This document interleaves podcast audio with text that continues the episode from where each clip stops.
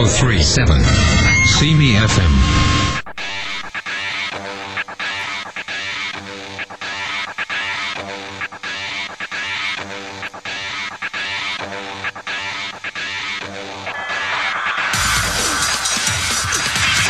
Aujourd'hui à Fantastica. Après Jupiter, nous irons visiter la planète Mars. Une critique de Harry Potter et l'Ordre du Phénix. La violence à la télévision et au cinéma vue par notre équipe. Tout ça et bien d'autres choses après la pause.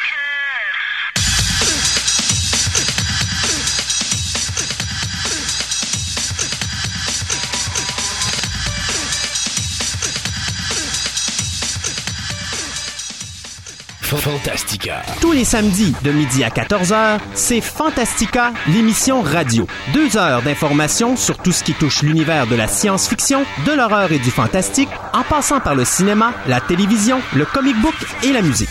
Pour tous les amateurs et ceux qui désirent s'instruire et se tenir au courant sur ces univers passionnants, c'est un rendez-vous à ne pas manquer, samedi de midi à 14h. Vous écoutez Fantastica. avec Christophe Lassens.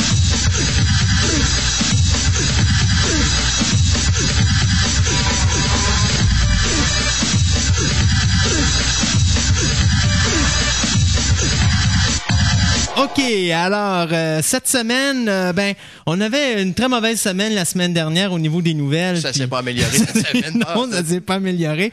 Ben, on va y aller déjà avec une petite confirmation, une continuité peut-être de la nouvelle de la semaine dernière concernant le décès de, de Ah. Jonathan Brandis. D'accord.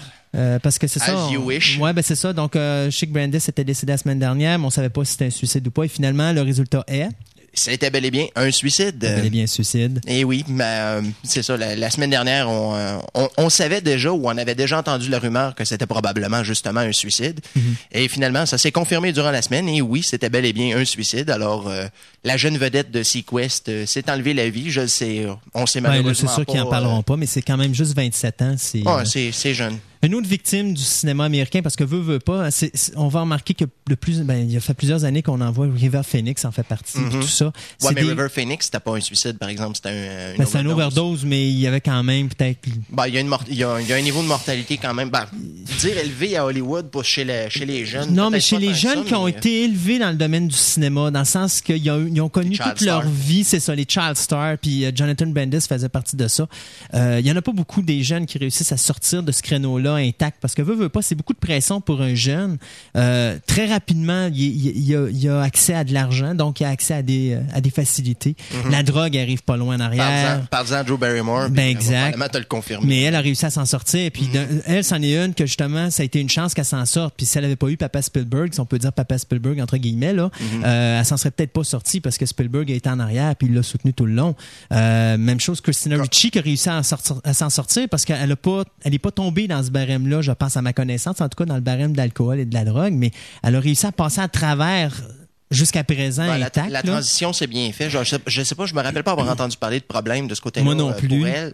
Euh, chez Winona Ryder, elle a eu certains problèmes. Elle en a encore. Euh, Corey Feldman. Corey. Feldman, oui. Ben lui, de toute Ben, façon, euh, à chaque fois qu'on le voit à la, à la ben là, télévision, on a Feld- toujours l'impression que c'est pas fini, ses problèmes. Ben, Corey Feldman, de toute façon, l'année dernière, il a fait une, une apparition fort, impr- euh, fort impressionnante euh, à l'émission de Surreal Life, aussi qui était avec d'autres vedettes, des anciens has-been d'Hollywood, euh, genre euh, MC Hammer et des affaires de même, puis c'était un, un show euh, justement de télé-réalité aussi. qui Ok. était- Il y avait des activités à faire, là, mais c'était d'une nullité incroyable. Enfin, ben, c'est ça. Alors, notre jeunesse d'Hollywood qui en arrache encore, mais euh, ça sera peut-être pas le dernier. Du moins, espérons que ça arrivera pas trop souvent. Puis Jonathan Brandis, ben, veut pas, même si ça faisait longtemps qu'on l'avait pas vu, c'était quand même, ça, ça touche un petit peu. Mais surtout pour ceux qui ont écouté c'est quoi DSV Ben, je sais qu'il y a beaucoup de gens qui l'ont euh, qui l'ont adulé pratiquement là parce que un- ça représentait le le mal que tout le monde veut être dans sa jeunesse. Ouais, ben, en tout cas, j'espère que c'est toujours pas ça qu'ils veulent, qu'ils veulent finir comme ça, toujours. On va hein. espérer. hein. Ouais, enfin.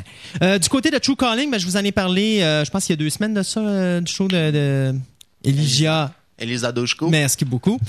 Euh, moi, juste qu'il y a des acteurs qui ont des, noms problématiques à Hollywood. Euh, ceci dit, ben, je vous avais dit que ce show-là, probablement, qui t'offrait pas une saison ou s'il réussit à le toffer, euh, ce serait peut-être ça la seule. Ben, là, Fox ont décidé de m'écœurer puis de me dire que je vais avoir tort parce qu'ils ont euh, demandé sept nouveaux épisodes euh, à la série parce que la série, présentement, même si elle est les jeudis soirs, elle a beaucoup de difficultés à obtenir un certain auditoire. Elle a juste 4 millions d'auditeurs, ce qui est pas beaucoup. Ouais, mais il est face à, le, le- le programme est face à quoi? Je veux dire, c'est quoi la compétition sur les ondes à ce moment-là? Le jeudi soir, Ouais. à part la soirée du hockey euh, ou le, le- les matchs canadiens, quelque chose, il n'y a pas non, grand-chose. ben, je parle là. sur les réseaux américains, là, les Euh, réseaux non. canadiens. Il n'y a pas euh, grand-chose le jeudi à soir. C'est euh, mercredi soir. Love Story et. euh, Ouais, bon. Euh, fallait, fallait que tu le mettes ici. Hein. J'essaie de pas. de a des pas choses qui doivent pas être mentionnées C'est en ça. nom. Love Story en fait partie. Ouais. Je viens de le dire encore une fois. D'autres coups de fouet tantôt, vous me fouetterez plus, s'il vous plaît. Bon, OK. Ouais, c'est ça. Bon, enfin, donc, ça, c'est pour dire que euh, True, True Calling, qui euh, n'a que 4 millions d'auditeurs, eh bien, on a au moins renouvelé pour finir une saison. Mais pas une saison de 26 épisodes. Une saison, Saison de de 20, 13. de 20 épisodes. 20, épisodes, ce C'est qui est, euh, c'est ça. Euh, donc, c'est confirmé. Alors, pour vous tous amateurs de, de, Pas de syndrome Birds of Prey True Calling, effectivement. Alors, vous allez avoir tous vos épisodes euh, jusqu'à la fin de cette saison-ci. Maintenant, si ça revient l'année prochaine, on verra. De ton côté? Bon, ben moi, de mon côté, je continue les excellentes nouvelles, euh, puisque l'auteur Stephen King a été hospitalisé dimanche dernier, alors probablement qu'on était en onde. Euh, il descendait euh, à New York pour recevoir euh, un prix pour l'ensemble de sa carrière et euh, il- ça a mal été pour lui. Alors, il a décidé de retourner dans le Maine et son état s'est empiré. Ben, la, la distance à couvrir quand même euh, peut être assez longue. Là. Euh, fait que, euh, ici, il a subi une ponction au poumon droit, euh, King. Alors, il va être en convalescence pendant un petit bout. Oui, ça, ben, si je me trompe pas, je pense que son agent disait que ça avait un rapport avec l'accident en 1999 quand il s'était fait frapper par le, le- le fameux camion. C'est Euh, pas mentionné ici. Non, c'est ça. Moi, je l'avais lu sur Internet. euh, Ah, ben parce c'est que- ça. On donne pas toute l'information. Ben mais non, oui. tu sais, il faut bien que je me garde euh, quelque chose qui fait en sorte que j'ai un petit. euh. C'est pas euh, ma faute. C'est pas ma faute.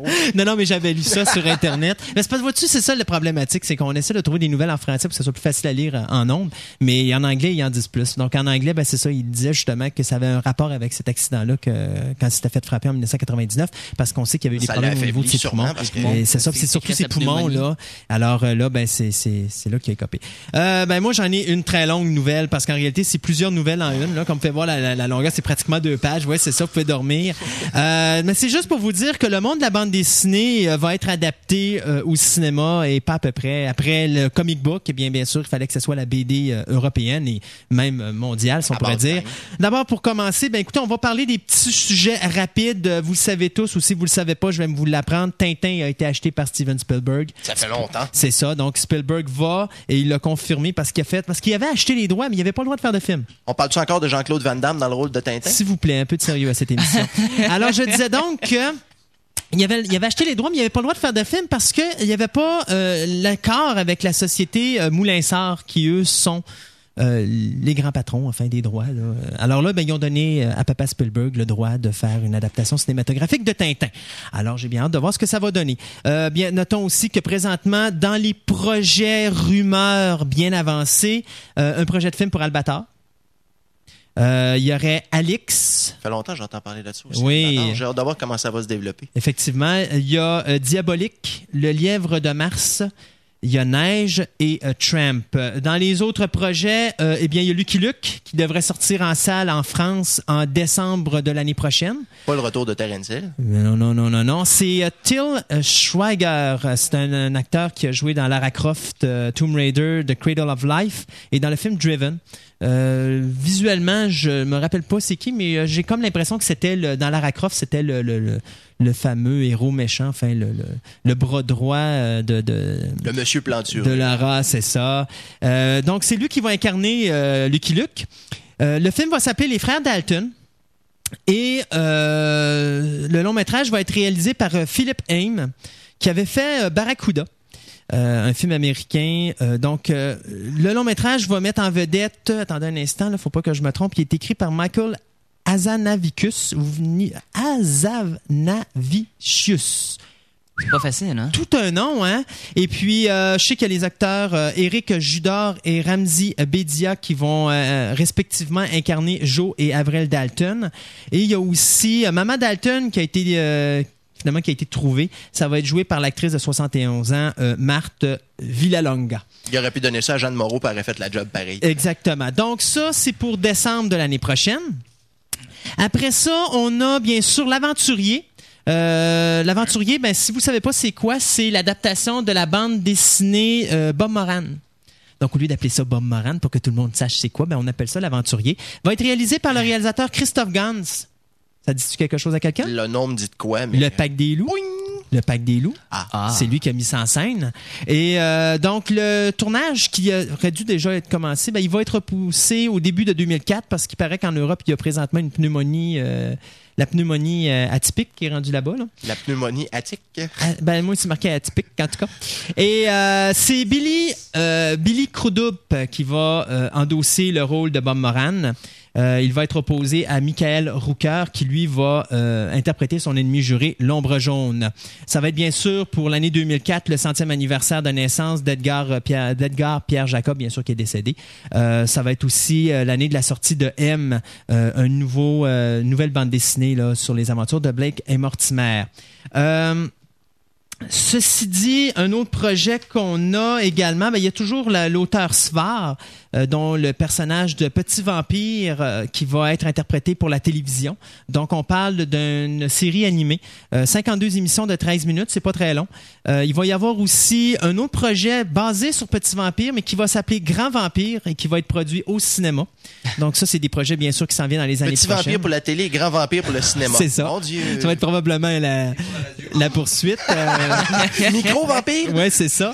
Et euh, finalement, euh, non, on va sauter cette nouvelle-là parce que finalement, je suis tanné de parler de bande dessinée. Mais ceci dit, c'est pour vous dire qu'il y a plein de belles choses qui s'en viennent.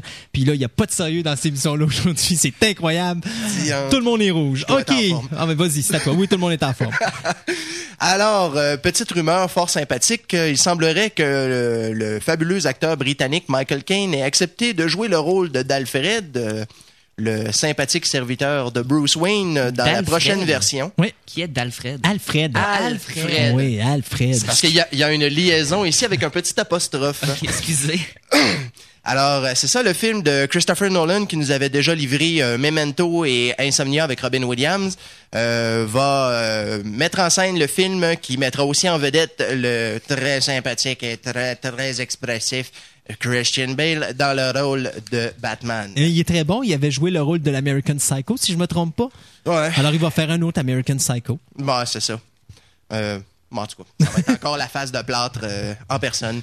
Alors, euh, le scénario euh, de David S. Goyer qui nous avait donné Blade, le premier et probablement le Le meilleur. deuxième aussi. C'est lui qui avait, qui avait écrit C'est le deuxième Goya? aussi? Ouais. Ouais, c'est ça. Il a fait le deuxième, puis il va réaliser le troisième. Oh wow. Est-ce qu'on Que a d'avoir un troisième? Oui, oui, oui. Ça va s'appeler Ah, Trinity. Et puis, ça sort au début de l'année. Là, j'ai pas les dates, là, mais ça sort en début de, en début Ah, d'année quand 2000. est-ce qu'on va nous annoncer un nouveau Bill and Ted dans qu'à ça? Ben, on peut pas. Pourquoi pas? Parce que Keanu Reeves est prêt avec Constantine.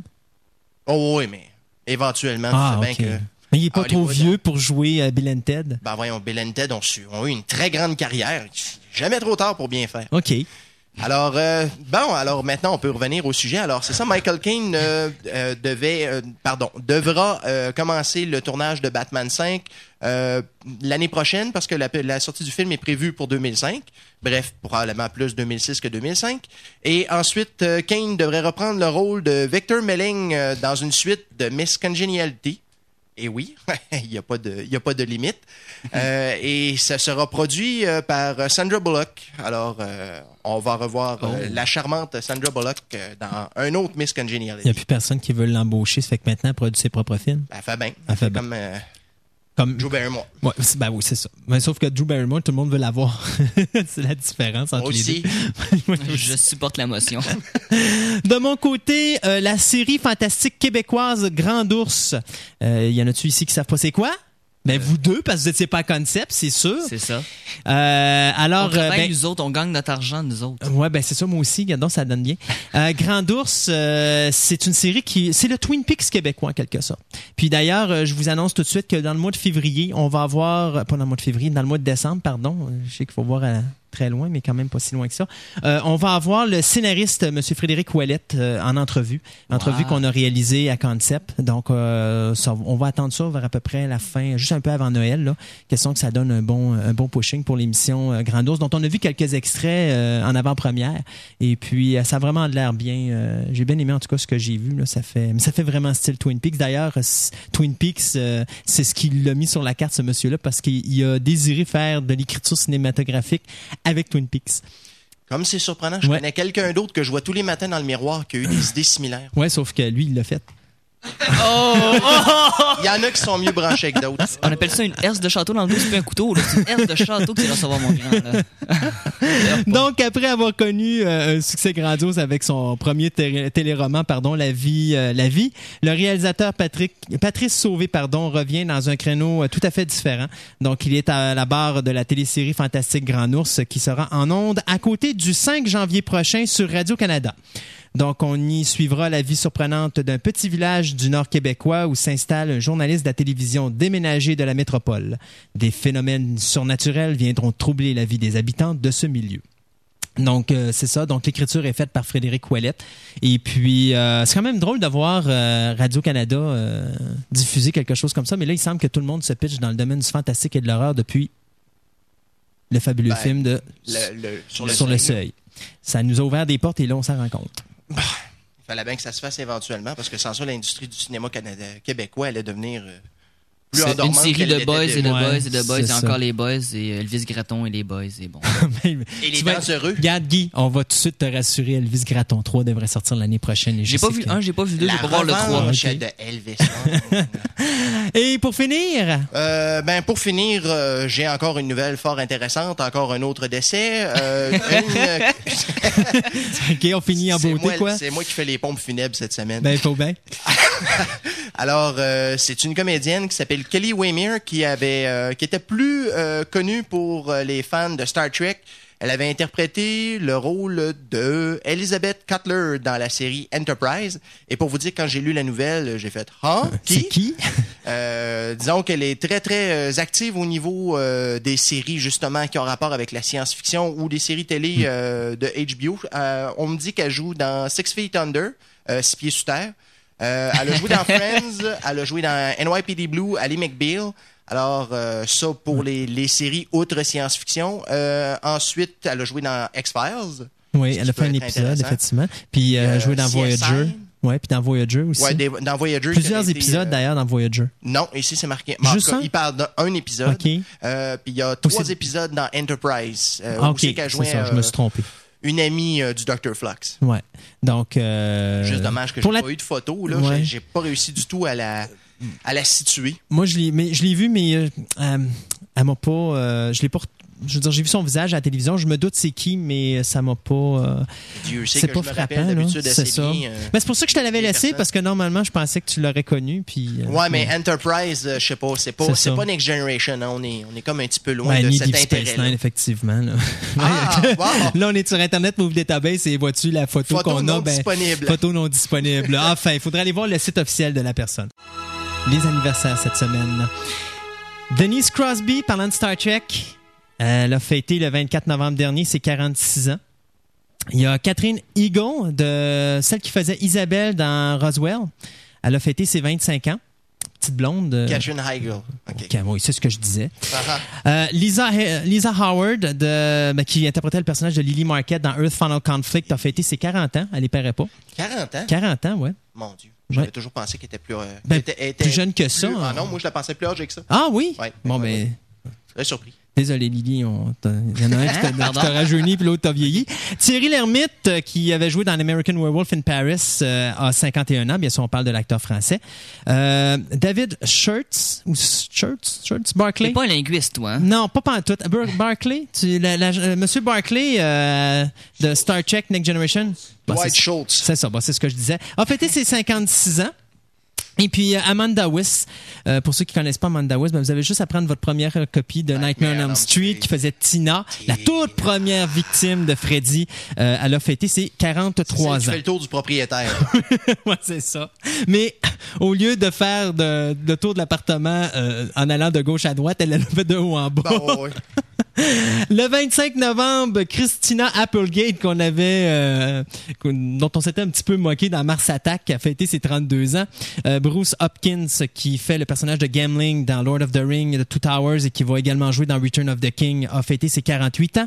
Euh, Jonathan Kaplan, le réalisateur, va fêter ses 56, ben, plutôt a fêté ses 56 ans, lui qui nous avait donné le film Project X. John Larroquette, celui qui faisait les voix pour euh, Texas Chainsaw Massacre, l'original, et le remake euh, tout Ah, je sais récemment. pas, moi, je me rappelle juste de son rôle de Klingon dans Star Trek 3. Hey, t'avais promis que t'allais me tuer. Pas vrai. Alors, euh, la Rocket a fêté ses 56 ans. Et un individu que je pensais mort depuis très longtemps, et que finalement, c'est ça, Ricardo Montalban, qui Ah, voyons. il vient de fêter ses 83 ans. Donc, euh, il est pas né- un transgénique, voyons, ben c'est non, c'est à peu près ce que je me disais. Mais c'est pas si drôle avec Montalban parce qu'il y a eu une erreur, euh, pas une erreur, mais il y a eu un accident de cheval à un moment donné. Et euh, il y a eu une opération à la colonne vertébrale, je pense qu'elle a duré 9h30. Et euh, depuis ce temps-là, pendant les années de 95 jusqu'à à peu près 2000 ou début des années 2000, on entendait plus parler de Ricardo Montalban. Et je m'en vais sur, à un moment donné, Internet Movie Database et j'avais j'avais fait un deal avec euh, un de mes amis pour dire il est mort. Et sur Internet Movie Database, il indiquait comme quoi il était effectivement décédé. Et après, à un moment donné, quand le premier film de Ricardo Montalban est sorti au cinéma au début des années 2000, ben là, Internet Movie Database l'ont remis vivant. C'est un clone, mesdames et messieurs, c'est un clone. Euh, le, la 20 chèvre. le- ça. Le 26 novembre, le réalisateur Mark L. Lester, à qui on doit Firestarter et Class of 1999, et non, je ne parle pas de Class of 1984, même si c'est lui qui J'ai l'a jamais fait. vu là. celui de 99 et genre, je, je, je vivrai probablement plus vite. Oui, c'est ça. Euh, lui a fêté ses 57 ans. Trevor Morgan, euh, qui faisait le petit garçon dans Jurassic Park 3. Vous savez, le petit, euh, le petit bonhomme que tout le Oh monde boy. passe son temps à courir après, là. Ben, lui a fêté ses 17 ans. Faut croire qu'il a poussé vite. Euh, le réalisateur Daniel Petri, qui nous avait donné Cocoon de Return, lui a fêté ses 83 Daniel ans. C'est pas lui qui a fait les Beethoven aussi. Euh, je pense pas qu'il a fait Beethoven. Ah, je sais pas, le nom, le nom rime avec Mais il a fait d'autres films un euh, peu plus avant, là, parce que c'est quand même 83 ans. Tu devineras qu'il est pas jeune, Ouais. monsieur. Il a fait plein de films.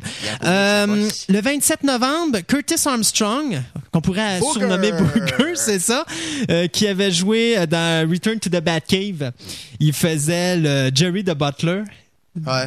Alors, il a fêté ses 50 ans. Non, mais c'est parce que pour les gens qui ont de la misère à, à s'imaginer qui est Curtis Armstrong, pensez à Crotte de nez dans la revanche des. Des Pensez-moi l'expression. Les troncs. Ouais, la revanche Oh des tronches ou Revenge of the Nerds. Eh oui. Ben oui, c'est ça. Seigneur. 50 ans, te rends-tu compte? Et pourtant, euh, Revenge of the Nerds, c'est quoi, les années 80? 84. Le premier 84, Ça veut dire 86, que, ouais, c'est ça.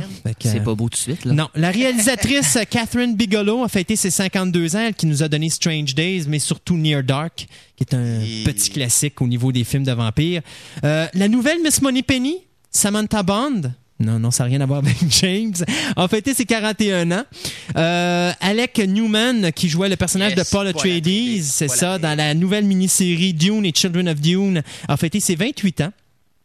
Euh, L'actrice Jennifer O'Deal, euh, Odell, pardon, qui jouait Véro- le personnage de Veronica dans Lost World Series, a fêté également ses 28 ans. Euh, Kimmy Robertson, qui, bien sûr, Kimmy Robinson, Oh, oui, c'était Peaks. Lucy. Lucy. Oui, c'est ça qui nous dit. euh, regardez, je vous ai mis vos beignes à côté du téléphone qui est à côté de l'ordinateur, sur la table, lampe, près de... à côté du téléphone brun, là. Alors, Lucy qui a fêté ses 49 ans. Et finalement, pour la journée du 27 novembre, Fisher Stevens, qu'on avait vu dans Cœur Circuit 1 et 2, euh, donc qui a fêté ses 40 ans. Je me rappelle de lui dans Bad Dream, mais ça, c'est une autre histoire. C'est ça. Le 28 novembre, Joe Dante, réalisateur de Gremlin 1, Gremlins 1, 2 et puis de The Howling, a fêté ses 57 ans. Ed Harris, qu'on reconnaît bien sûr pour The Abyss, The Abyss. euh, alors lui a fêté ses 53 ans. Madame et son fantôme, ben Madame a, a eu 4 72 ans. Hope Lange. Ah. Oui, on parle de l'original, bien Non, sûr. Ben, pas de l'original, le film original, mais on parle de la série. Avec, avec une autre actrice, la comédienne qui jouait dans la. C'était pas dans, c'était pas dans la série télévisée, c'est ça? Euh, voyons. Mills. Juliette Mills, c'était dans quoi qu'elle jouait? Euh, Stéphane va nous chercher ça, il va nous dire ça dans une petite seconde. Je mêlé. euh, Mais euh, tout ça pour dire que Oakland a fini ses 60, a signé ses 72 ans, euh, ou plutôt célébré ses 72 ans. Le réalisateur de Terminator 3, Jonathan Mostow, a fêté ses 42 ans. Ah, je pensais qu'il venait d'avoir 18 ans. Non, Ça me non. pas le droit au Euh, encore. Ah ouais, Gaëtan, vas-y, je sais que envie. Governator. Ah, moi, mais dans ce cas-ci, c'est pas le governor, c'est le réalisateur, De réalisateur. le director.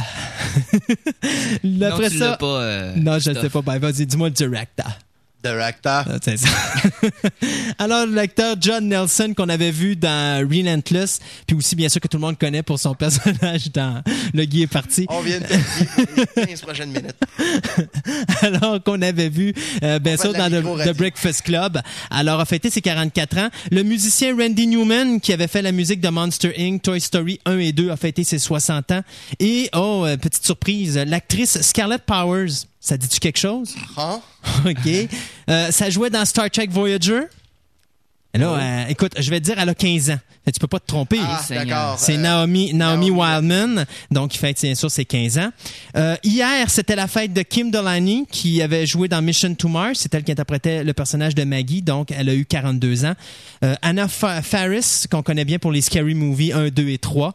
Euh, c'est elle qui faisait Cindy, alors elle a eu 26 ans. Et Andrew McCarthy, qu'on avait vu dans Mannequin puis qu'on avait vu dans Weekend at Bernie's, ben lui a fêté ses 41 ans. ouais. et finalement, aujourd'hui, Ben Stiller, l'acteur qui faisait Mr. Furious dans Mystery Man. Zoolander. C'est ça. Alors, euh, a fêté ses 35 ans et pour finir en beauté, nul autre que Ridley Scott, le réalisateur de Alien et Blade Runner, euh, un très grand metteur en scène qui nous a donné aussi Hannibal. Alors, lui fête ses 66 ans. De retour à Fantastica, l'émission radio, et en compagnie de notre ami euh, Stéphane, pour la dernière fois de l'année. Euh, oui, c'est. oui, Après ça, on va se dire à l'année prochaine. Oui, c'est ça. Ça va être long. Ah, ça, oui, oui. Comment qu'on va faire pour se passer de toi? On va trouver une manière. Euh, T'as beaucoup d'imagination. oui, j'ai bien de Tu peux me l'imagination. cloner. On s'en va vers Mars après avoir visité Jupiter. oui, oui, c'est parce que j'ai eu tellement le bras tordu par toi-même. Ben oui. J'ai dit, OK, je vais parler de Mars. Ça serait le fun de passer à travers le système solaire comme ça. Euh, ouais, on m'a manqué. On manquait de planète à un moment donné.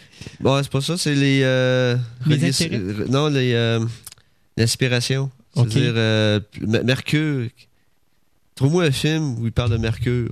Ou trouve-moi un film où il parle. À un moment donné, c'est-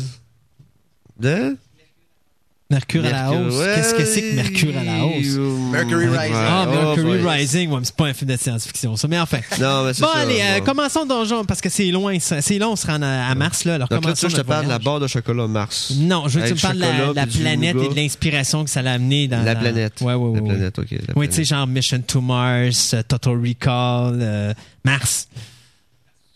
Mars Attack. Ouais, Mars Attack, d'ac- d'accord. Je préfère Mars Attack. Et peut-être War of the World, tant qu'à y être. Bon, oui. ok. Commençons donc par le début. Ok, ok, ok, on va commencer. Bon, euh, Mars. Euh, la plupart des planètes sont capables de relier qui qui l'a découvert ou vu le premier. Mars, euh, c'est comme Jupiter, ça, ça a toujours existé dans le dans la société, dans le la société. On a toujours parlé de Mars. OK. Euh, donner un exemple, Mars, la première fois que tu- c'était relié aux dieux. Euh, les Romains, bon, c'est le dieu de la guerre.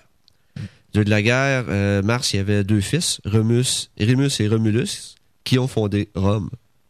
Donc, c'est- le- Du côté grec, euh, Mars était Arès. Lui, il avait trois enfants, Aphrodite, Phobos et Démos. On va en rappeler tout à l'heure. Euh, on calme, Guy? Euh, les Égyptiens, moi, j'ai, j'ai re- retenu qu'il y avait Horus, le rouge. Euh, et le- d'ailleurs, le nom Caire, la ville du Caire en Égypte, vient de l'ancien arabe Al-Caïr. Pas Al-Qaïda. Qui veut dire Mars. Donc, ça, ça- Mars a toujours été dans le. Mes questions, euh, parce que tantôt tu me parles de dans le temps de Rome. Oui. Il, il voyait, il parlait déjà de Mars, donc à ce moment-là. Mars était facilement observable à l'œil nu. Ça, c'est une, une étoile brillante, rougeâtre. Rouge. Donc, ça, on a toujours. Dans la nuit des temps, on- ça a toujours été là. Il y a toujours eu des. euh, Mais on sait pas qui a donné le nom à la planète. euh. Non, ben, c'est un peu comme l'effet le- l'œuf et la poule. C'est-tu, ils ont décidé de donner le nom du dieu à Mars ou Mars. On sait Ok. pas trop. Faudra regarder l'origine étymologique ou euh, va Avec, les- reculer. avec les planètes plus éloignées, c'est sûr que les noms, les noms de dieux ont été attribués après. là. comme Neptune, c'est sûr que le dieu est venu bien avant, euh, ben avant la planète, là, parce que personne n'était capable de l'avoir. Non, Neptune, c'était euh, 17e siècle, on trouvait ça Ouais, là, donc euh, ça, c'est venu très tard. Euh, donner une idée, parce qu'on pense toujours que Mars, on entend beaucoup parler, mais par rapport à la Terre, c'est quoi? Parce qu'on a le, le- le synonyme de Mars, le nom qu'on lui donne souvent, c'est la planète sœur de la Terre. Bon, en réalité, Mars, elle a à peu près, en termes de masse, de, de c'est un dixième de la Terre. Donc, c'est pas gros. Son diamètre, c'est la moitié de la Terre. Donc, la, largeur de la planète, là, c'est à peu près la moitié de la largeur de la Terre. En termes de gravité, c'est un, c'est euh, 4 dixièmes de gravité terrestre. Donc, Mars est beaucoup plus petite. La température, on parle du jour, euh, peut aller dans un gros 17 degrés et la nuit, euh, moins 90. Oui. Euh, et l'année martienne, le temps que Mars fait le tour du Soleil, c'est 660 9 jours martiens. Euh, c'est pas tout à fait des jours terrestres. Sa période de rotation est de combien? Euh, C'est autour de 24 heures. OK, il y a une grosse différence avec notre. Euh, non, non, c'est ça. On pense la raison pour laquelle Mars n'a plus d'atmosphère, parce qu'il y a probablement eu une atmosphère il y a très longtemps, c'est qu'elle n'est pas assez massive. L'atmosphère s'est évaporée. OK.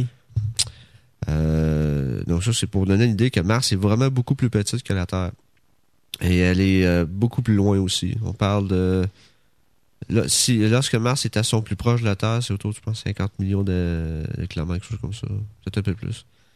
Euh, les deux lunes de Mars, euh, Phobos et Deimos, qui viennent probablement du, euh, de, de- de nos amis grecs. Parce que pour eux autres, les enfants de Mars étaient Phobos et Deimos. donc, euh, Phobos et Deimos, c'est qui euh, veulent dire euh, démon et phobie. Qui va bien avec le dieu de la guerre. Euh, un peu plus proche de nous autres, Les lunes, est-ce qu'elles sont à peu près comme celles qu'on a, nous autres? non, ils sont plus petits. C'est Des plus cailloux. petit. Des cailloux. Euh, un peu proche de nous autres au niveau d'obs- d'observation, euh, celui qui a vraiment, on pourrait dire, les, les, les travaux au niveau d'astronomie qui ont vraiment été marqués à cause de Mars, Johann Kepler et Tycho Brahe. Euh, c'est à l'époque, c'est euh, ils ont, ils ont, euh, faut, faut remonter très loin pour savoir que avant, avant l'époque de Kepler et de, Brahe, le système solaire était vu par des sphères célestes. Donc, il y avait la Terre au centre et toutes les autres tournaient autour. D'où le, il y avait sept sphères célestes incluant le Soleil, d'où le septième ciel. Euh, et un moment donné, ça ne fitait pas avec les observations. Les astronomes prenaient les jumelles, les, les- les télescopes inventés par Galilée, ils regardaient le ciel, puis ils essayaient de. Ils prenaient en note la position qu'ils voyaient. Puis là, euh, Mars faisait des, choses bizarres. Euh, Mars, elle, se prenait dans le ciel, puis hop, elle revenait, elle reculait, elle faisait une boucle, elle revenait, elle reculait, elle continuait. Ça marchait pas. Puis là, ils se cassaient les, astronomes à l'époque se cassaient la tête pour faire des montages avec de la ficelle, du carton, puis des, pour illustrer le système solaire, puis ça marchait pas. Kepler est allé voir Brahe, parce que Brahe avait beaucoup d'observations. Et à travers, euh, les travaux qu'ils ont fait ensemble, ils se sont rendus compte que euh, le Soleil est au centre. La Terre tourne autour du Soleil, mais pas un cercle, c'est une ellipse. Et ça, ils l'ont trouvé à cause de l'orbite de Mars. Donc, c'est de, de partir de Kepler qu'on connaît que les orbites des planètes, c'est des orbites elliptiques dont le Soleil est à un des foyers. C'est à quelle période qu'on parle de ces observations-là? C'est... Euh, c'est- 1609 à peu près. OK. Donc, euh, c'est Mar- Mars a joué un rôle important au niveau du- de la compréhension du système solaire parce que c'est quelque chose qu'on observe, on peut observer facilement. Je, je sais que je vais peut-être poser une question niaiseuse, mais Ah oui, tout à fait. c'est quoi une. euh, une, euh, moi, une chose elliptique. elliptique?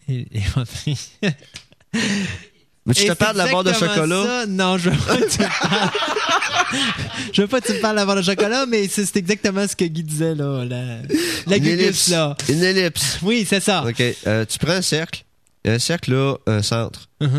Euh, ma- ma- je sais que on, va, on va faire jouer ton imagination. Tu prends le centre, puis tu fais comme, comme s'il y avait deux points collés très, un côté de l'autre.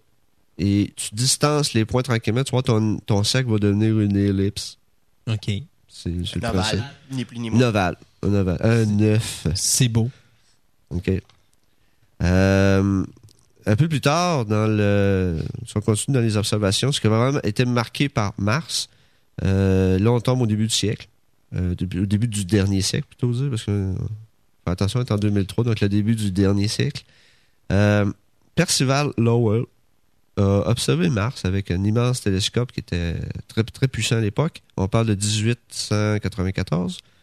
Et il a dit, oh, je vois des canaux il y a des canaux. Donc, il y a des martiens qui ont construit des canaux pour irriguer les terres. Et... Donc, c'est de, là est devenu un peu toute la phobie des martiens et tout ça. Je vais revenir tout à l'heure. Le problème, c'est que ces observations sont basées sur euh, un, autre, un autre astronome avait observé de Mars qui s'appelle euh, en 1877. Lui, il appelait ça des canali. C'était pas. Puis la traduction que Percival Lowell en a fait, c'est des canaux. C'est pas pantoute la même affaire. Mhm. Euh, Canali, c'est des. euh, en anglais, on dit groove, des, des marques. Alors que des canaux, ça a une connotation artificielle. On les a construits. Alors que Chiaparelli, lui, parlait plutôt de, de, de- de lignes ou de, de, de crevasses. Donc, à cause d'une mauvaise traduction, on, était, on, on a aujourd'hui euh, des envahisseurs martiens. Parce que toute la folie, jusqu'à 1894, Percival Lowell arrive avec ses canaux sur Mars. Euh, comme on voit tout à l'heure, euh, H.G. Wells, il a eu une merveilleuse idée. Il a fait euh, War of the Worlds, qui est directement lié à ça. Euh, donc ça, c'était vraiment là, le- le- la pierre angulaire, pas la pierre angulaire, mais c'était vraiment une, une pierre tournante. Mars a vraiment influencé euh, la société. Euh, je vais finir par les films et les, euh, tout ce que, que Mars a inspiré comme euh, bye bye. Euh, donc le, les, Mars, on a envoyé beaucoup de sondes parce qu'à un moment donné, on dit ok, il faudrait peut-être aller voir ce qu'il y a là-bas.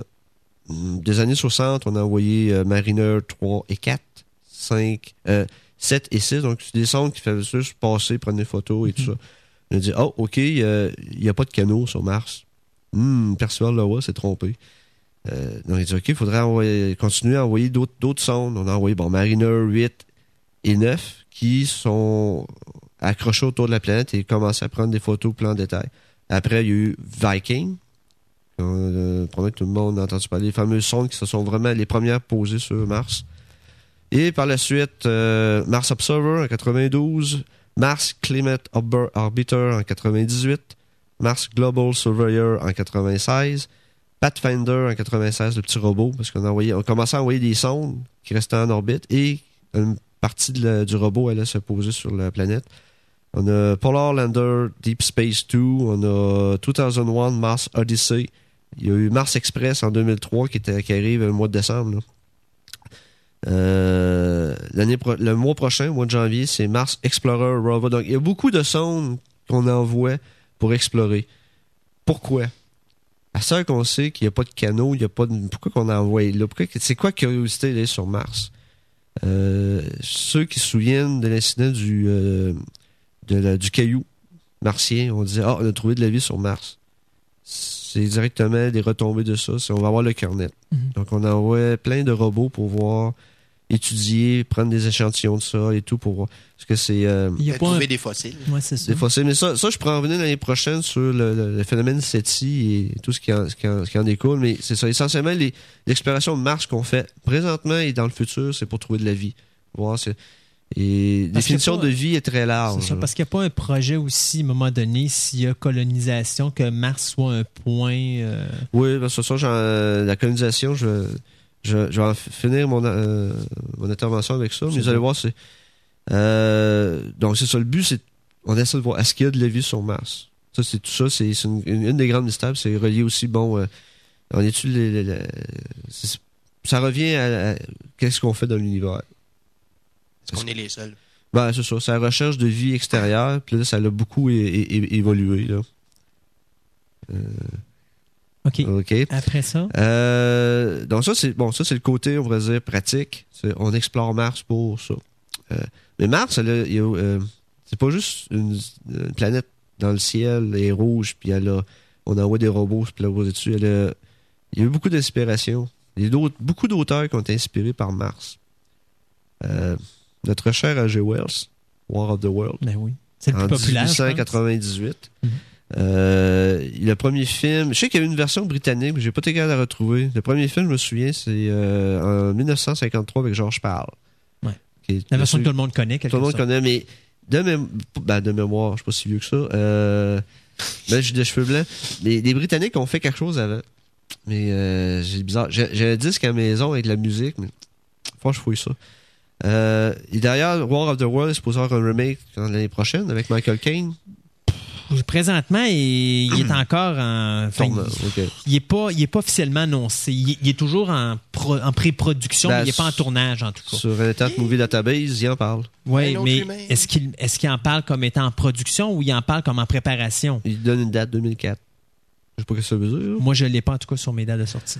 Euh, ok, en tout cas, ben, bref. Euh, parallèlement à ça, en même temps, en 1898, notre Thomas Edison, celui qui a inventé les lumières, et les- il, a, il a écrit un livre, Conquest of Mars. Je savais pas qu'il était auteur de science-fiction. Je pense que c'est son seul aussi. Euh, plus tard aussi, Edison, il a fait le premier film, Frankenstein, là, qui a duré, je pense, 10 minutes. Euh, c'est 18 minutes. 10 minutes. Euh, plus, un autre grande histoire de science-fiction qui est inspirée par Mars, qui est écrit par Ray Bradbury, Martian Chronicles. Mm. Ça, là, c'est c'est vraiment quelque chose. En, dix- en Malgré que je pense 1980, que l'adaptation, l'adaptation euh, la- visuelle était ordinaire. Bon, hein. ça, c'était c'était très poche, mais juste l'idée du l'idée là, c'est Mm. génial, c'est très très bon. Euh, on a eu un autre euh, Edgar Riceborough, notre euh, Tarzan national. Tarzan euh, John Carter sur Mars. Ah oui, Ça, c'est une autre série très populaire pour euh, adapté chez. Marvel d'ailleurs. C'est ça. Euh, il a fait également une autre chose, c'est un Under the Moons of Mars. 1911, je sais pas trop Ça, si- je connais pas ça. Ça pourrait une autre aventure de Tarzan sur Mars ou Dieu. Il me semble de voir Tarzan sur Mars. Ça doit être beau. Il y a- surtout il y en a- surtout durant la nuit. Ben, Euh, je sais pas, il va peut-être trouver une Jeanne verte ou quelque chose du genre. ou- Mais c'est ça, c'est la le concept qu'on avait de Mars avant d'envoyer des robots. Hmm. Donc, il y a eu beaucoup d'histoires de science-fiction où euh, les gens venaient de Mars. Lorsque Percival Lowell est arrivé avec H.G. Wells, là, c'était. Avant ça, c'était bon, il venait de la Lune, il venait de toutes les planètes, les étoiles. Mais là, hop, il y a eu un focus, ils viennent de Mars. Hmm. Donc, les petits bonhommes verts venaient de Mars. Jusqu'à temps qu'on prouve qu'il n'y a pas de vie. Donc là, ils venaient de. étoile. d'ailleurs. D'ailleurs. Ouais, mais c'est peut-être du fait aussi que c'est la planète voisine. Ça, ça peut, euh, ça peut aider aussi. euh. Ouais, c'est- Il y a un autre film aussi, ben, un des premiers films qui, a pas- qui parlait de Mars. C'est Just Imagine en 1930. Ils ont parlé de Mars? Ils construisent un avion pour aller sur Mars. Ah oui. Oh. Je l'ai vu une fois, Just Imagine, à Radio-Canada, mais après ça, je l'ai plus jamais revu. Ouais, c'est moi aussi. C'est la puis seule fois que je l'ai vu, puis j'aimerais ça mettre la main dessus. Moi parce que aussi. Visuellement, c'est vraiment quelque chose. Ah, c'était quelque chose. Pour 1930, là, c'était c'était impressionnant. Euh, D'autres livres aussi qui parlent de Mars qui sont aussi connus, c'est euh, Red Mars, Green Mars and Blue Mars de Kim Stanley Robinson. D'ailleurs, que Cameron est en train de travailler dessus Oui. pour faire une adaptation pour la télévision. C'est ça. Euh, bon, les films qu'on a eu dernièrement, il y a Red Planet et Mission to Mars qui sont, euh, bon, passons. C'est ça, sans oublier Total Recall. euh. Total Recall. Oh! OK, Total Recall, il est- qui, qui est inspiré d'une histoire de Philip K. Dick. Qui a aucun rapport avec le film? Aucun rapport avec le film. Aucun rapport avec la planète. J'ai euh, le, le, le- ce qu'on appelle une short novel Mhm. qui s'appelle We Can Remember It For You Wholesale. Là-dedans, tout ce que le- le- le- l'histoire originale de, de Dick a, rap- a de lien avec le film, c'est un gars qui se souvient plus, qui est agent secret ou quelque chose comme ça. Mais le punch est totalement différent. Puis dans le roman, il parle de Mars. Ils vont même pas sur Mars. Mhm. Alors que dans le film, il passe à peu près quoi, la moitié du film? Oh, pas, pas à peu près. ouais. film.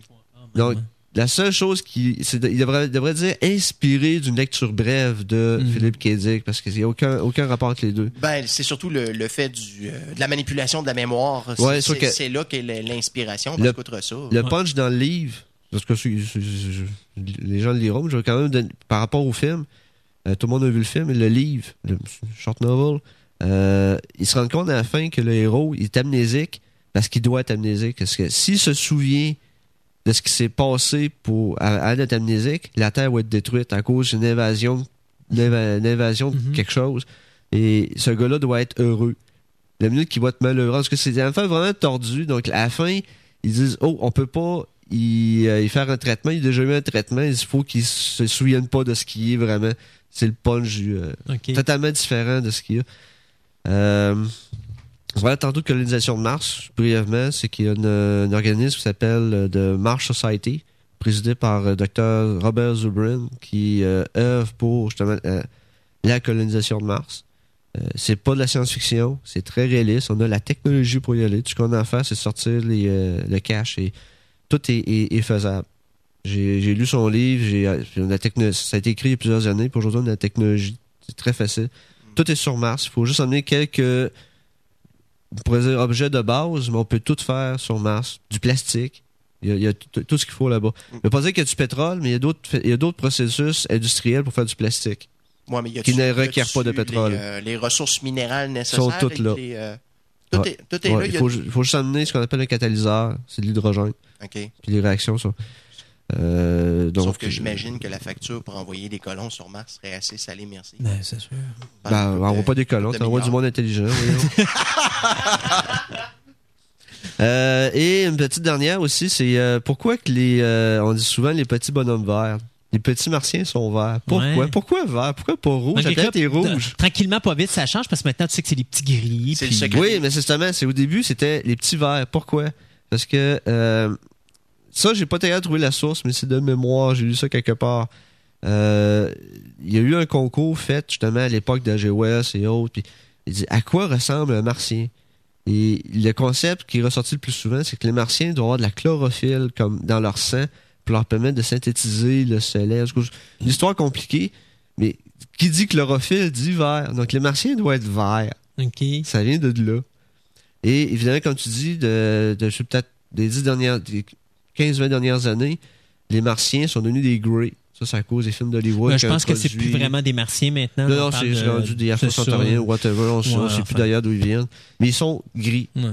Puis si, euh, ça, c'est- donc, ceux qui se disent aujourd'hui être kidnappés par des extraterrestres, ils décrivent les, les bébites qu'on voit dans les films de, coupe, de Stanley, euh, non pas de Stanley Kubrick, Non, non, pas de Stanley euh, Kubrick, mais de Parle, Spielberg, puis je le parle, tout ça. Donc, ils voient ces bébites-là.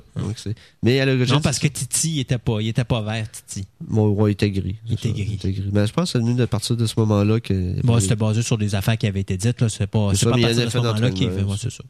Donc, euh, c'est ça, ça. Ça conclut mars. Bon, Donc, ben- euh, c'est pour ça que. Content de voir qu'on n'a pas vendu le punch du secret des mystérons, par exemple. Non, pas encore, pas encore. Bon. On garde ça pour une prochaine fois. Non, mais euh, il y a eu beaucoup de jokes de fait parce que des, les, les, euh, tantôt, quand j'ai parlé des, euh, des sondes qui ont été envoyées, il y en a quelques-unes qui sont pas rendues. On, a toujours, on s'est toujours posé la question pourquoi? Uh-huh. Y a-t-il quelque, quelque chose ou quelque- quelqu'un là-bas qui veut pas qu'on voie euh, Ça l'a inspiré d'ailleurs un film, le, le, C'était quoi, donc? euh, le film avec le, le martien joyeux, pas le martien joyeux, euh, Ma Favorite Martian. Ah Au oui, début oui, du film, oui, on voit euh, le petit robot de la NASA qui arrive, hop, les piles meurent, puis juste en haut de la butte, il y a la, la ville martienne. Ben écoute, merci beaucoup Stéphane. OK, Fait l'année euh, prochaine. Ben ça, nous, en ondes, on se dit à l'année prochaine. Pour les gens euh, du club qui peuvent écouter notre émission du 14 décembre prochain via Internet, on se dit à dans deux semaines.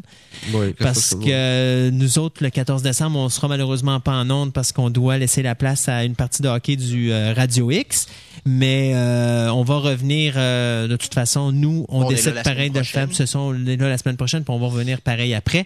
Vous inquiétez pas, vous n'êtes pas débarrassé de nous encore. Oui, Stéphane, tu as une dernière petite chose? Euh, ben, si- si euh, il y a un auditeur qui se pose des questions sur quelque chose que je peux y rép- répondre, euh, ça serait bien d'envoyer ça à la Oui, on va donner ça à la, à la fin du à la fin du de l'émission. On va donner l'adresse du club où est-ce que les gens peuvent envoyer des, euh, des emails pour des questions puis euh, des commentaires.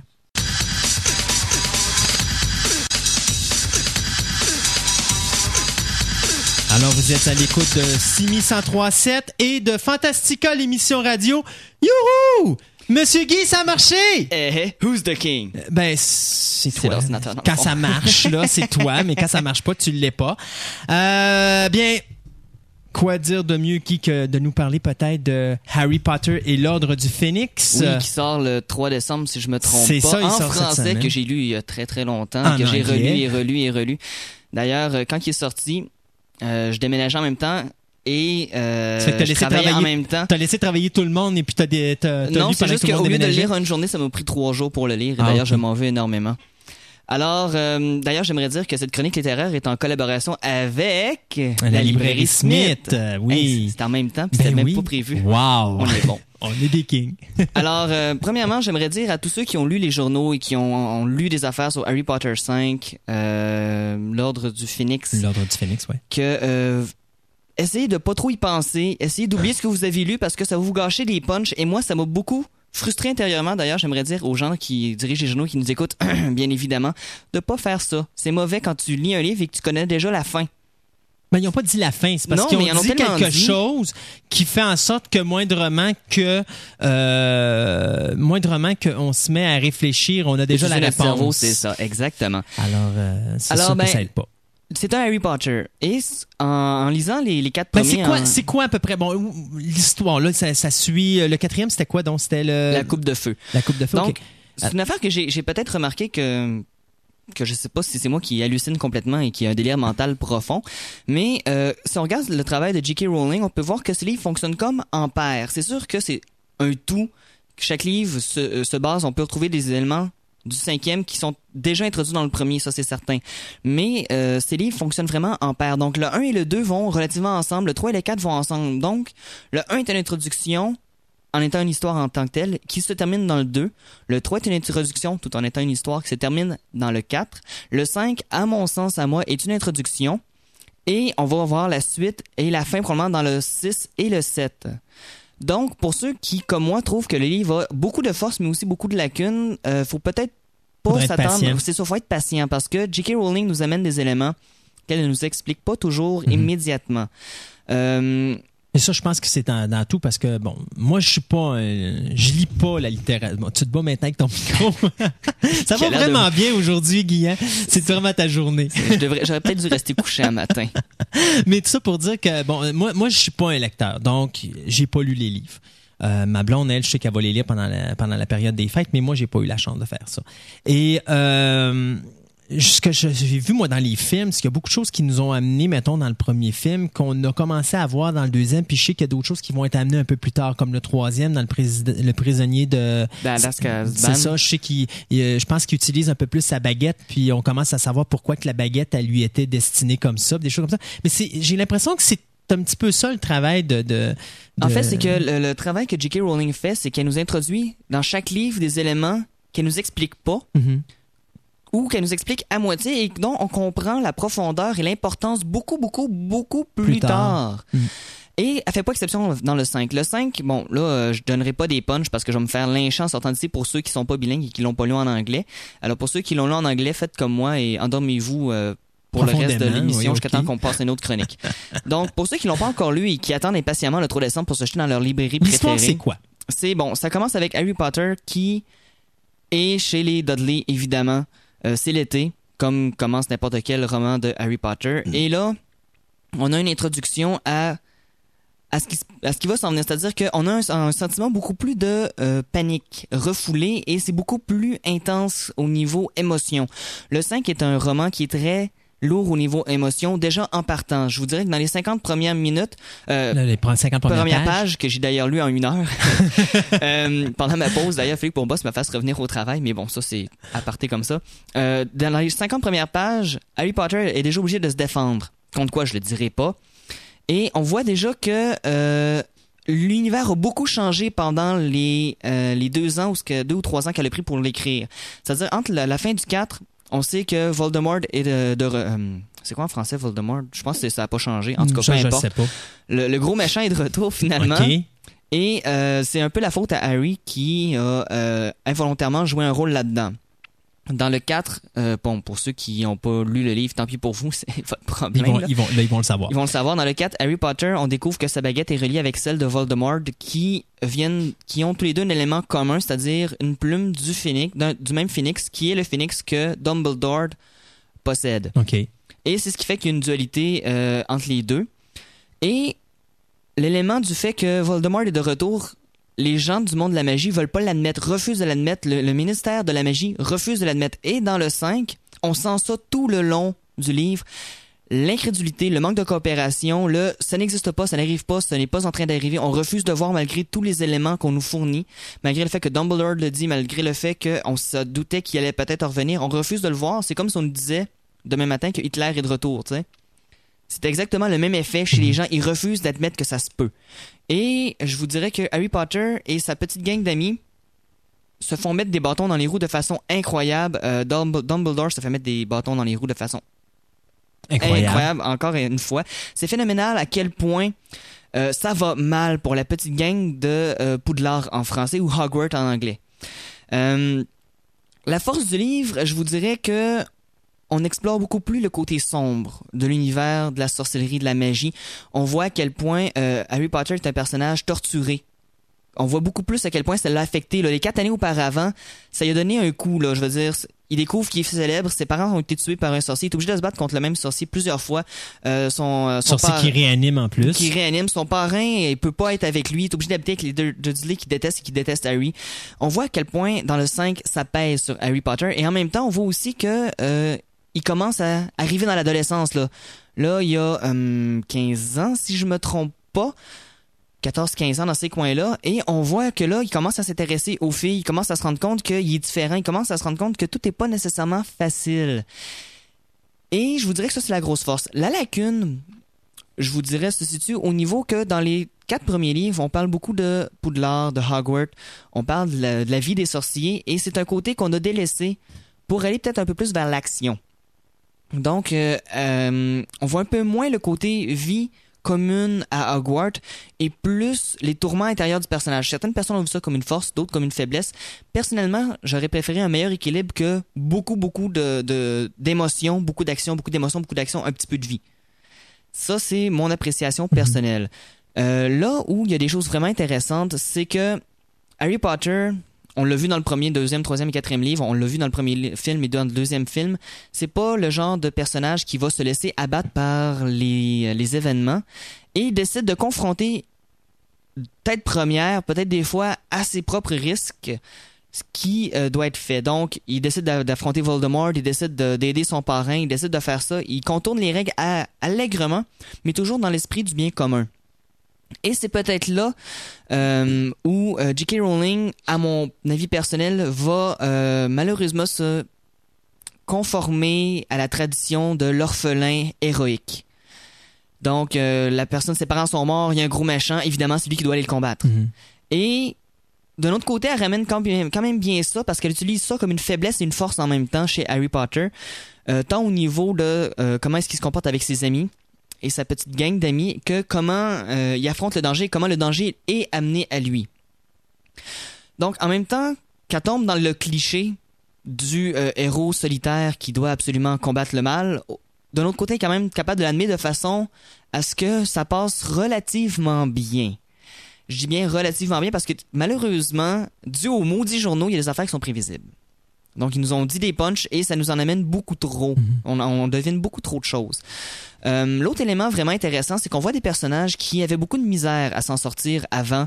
Euh, je pense surtout à Neville, Neville Longbottom, euh, je- gras long du bord ou quelque chose comme ça en français. Je l'ai lu en anglais, puis bon, c'est la vie. Neville. C'est ça, Neville, bref, qui euh, sort de façon admirable dans le cinquième euh, volume.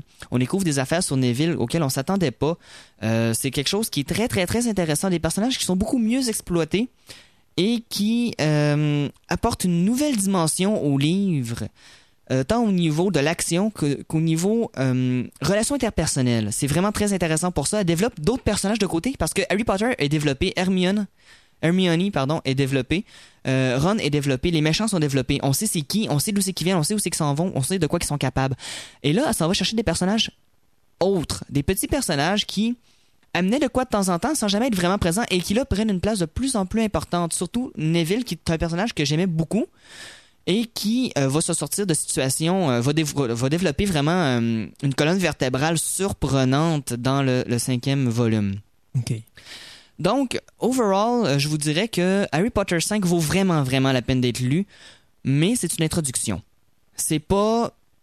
Oui, c'est une histoire en soi, il y a, une introduction, développement, conclusion, fin, mais il y a des éléments qui nous sont amenés qui, d'après moi, vont être euh, développés dans le sixième, qui va être probablement une suite plus qu'une histoire en tant que telle, et qui va cumuler avec le septième, dont j'ai vraiment hâte de voir ce qui va se passer dans le septième, quoique, bon, il y a beaucoup de spéculations sur Internet, beaucoup de Je choses. pense que c'est supposé être le dernier. C'est le dernier ouais. et euh, la manière que euh, ça a l'air parti pour J.K. Rowling, bon, ça, c'est des, des légendes urbaines, des rumeurs. euh, je- J'aimerais préciser qu'il n'y a rien de fondé. Mais d'après ce qu'elle disait en entrevue, d'après ce qu'on a pu lire sur ces citations et tout ça, après le septième, il n'y a comme aucune chance que quelqu'un reprenne ça. Harry Potter et les, En face autre chose. en autre chose. C'est impossible. Mm. Ça, donc, probablement qu'il va se sacrifier pour la bonne cause, qui serait, selon moi, petit peu pathétique. Mais je la comprends de pas vouloir, après ça, continuer l'histoire parce que c'est l'histoire d'un adolescent, d'un jeune homme. Donc, ren- quand, quand on finit le septième volume, il est rendu à 18 ans à peu près. Il a fini ses études, c'est fini. Là, là il, a- il embarque dans le monde réel et c'est ben, dans le monde de la magie et c'est terminé. Donc, c'est normal qu'elle arrête son histoire. Mais le 5 euh, vaut vraiment la peine d'être lu. Euh, probablement que les journaux, avec la, la sortie au du 3 décembre, vont se remettre à ressortir des scoops, des affaires du genre. S'il vous plaît, re- rendez-vous service. Ne lisez pas les journaux tant quand ils parlent d'Harry Potter. Ne lisez pas les articles, ça, ça gâche le punch. Euh, tantôt, je te disais à peu près l'histoire, c'était quoi? Euh, Bon, tu m'as pas répondu c'est- je t'ai indirectement. pas, je t'ai pas répondu parce que je voudrais pas Sans, sans, c'est sans lancer des punchs, là, juste Donc- euh, une histoire là, à 4-5 lignes. L'histoire, c'est très simple, c'est que Voldemort est de retour et c'est qu'est-ce qui va, qu'est-ce que, comment est-ce qu'on réussit à faire concevoir au monde de la magie que Voldemort est de retour parce qu'il fait rien? Voldemort se tient les oreilles molles jusqu'à la toute fin où ce que Dumbledore et Harry Potter réussissent à le faire sortir en public. Voldemort est le genre En à jouer réalité, dans le, l'ombre. le- le cinquième livre, c'est juste prouver que Voldemort existe. Oui, et aussi euh, beaucoup, beaucoup euh, développement émotionnel d'Harry Potter. Comment grandit Harry Potter avec toute cette confrontation-là. Donc, dans, dans le fond, il n'y a pas vraiment d'histoire autre que Voldemort est là, mais se cache. Nous, on veut le faire sortir. Donc, comment est-ce qu'on arrive à l'opposer quand le gouvernement est contre nous autres, quand tout le monde est contre nous autres? Parce que le gouvernement, le ministère de la Magie prend contrôle de Poudlard, euh, Hogwarts, et décide que euh, c'en est assez. Dumbledore, c'est un vieux fou. Harry Potter est un désaxé mental. Et euh, tout ce qu'ils disent est faux. Tandis que tout le monde le sait que c'est vrai. Et c'est une dualité, c'est une... Et ça, ça doit être l'ordre du Phénix. C'est ça. Ah, ok. Qui vient avec, euh, bon, Dumbledore et toute la gang des, des héros qu'on connaît déjà. Donc c'est ça l'histoire, dans le fond. C'est comment qu'on arrive à faire sortir Voldemort pour que toute la communauté magique Se rendre compte qu'il est revenu. et se batte contre. OK. Euh, sur 5 étoiles? Trois et demi. 3,5? Je vais être très sévère, trois et demi. 3,5 sur 5. C'est Ben, c'est très sévère. Tout le monde, tout le monde a, a tellement parce que contrairement aux les quatre premiers, le 5 m'a un peu déçu pour les éléments que j'ai dit tantôt parce que on tombe un petit peu dans le cliché. Mais c'est une introduction, donc c'est pour ça que il est excellent, ça Tu vaut la peine de d'être lu, mais je veux voir qu'est-ce qui vient après pour pouvoir critiquer l'œuvre au, grand complet comme euh, spécialiste littéraire que je suis.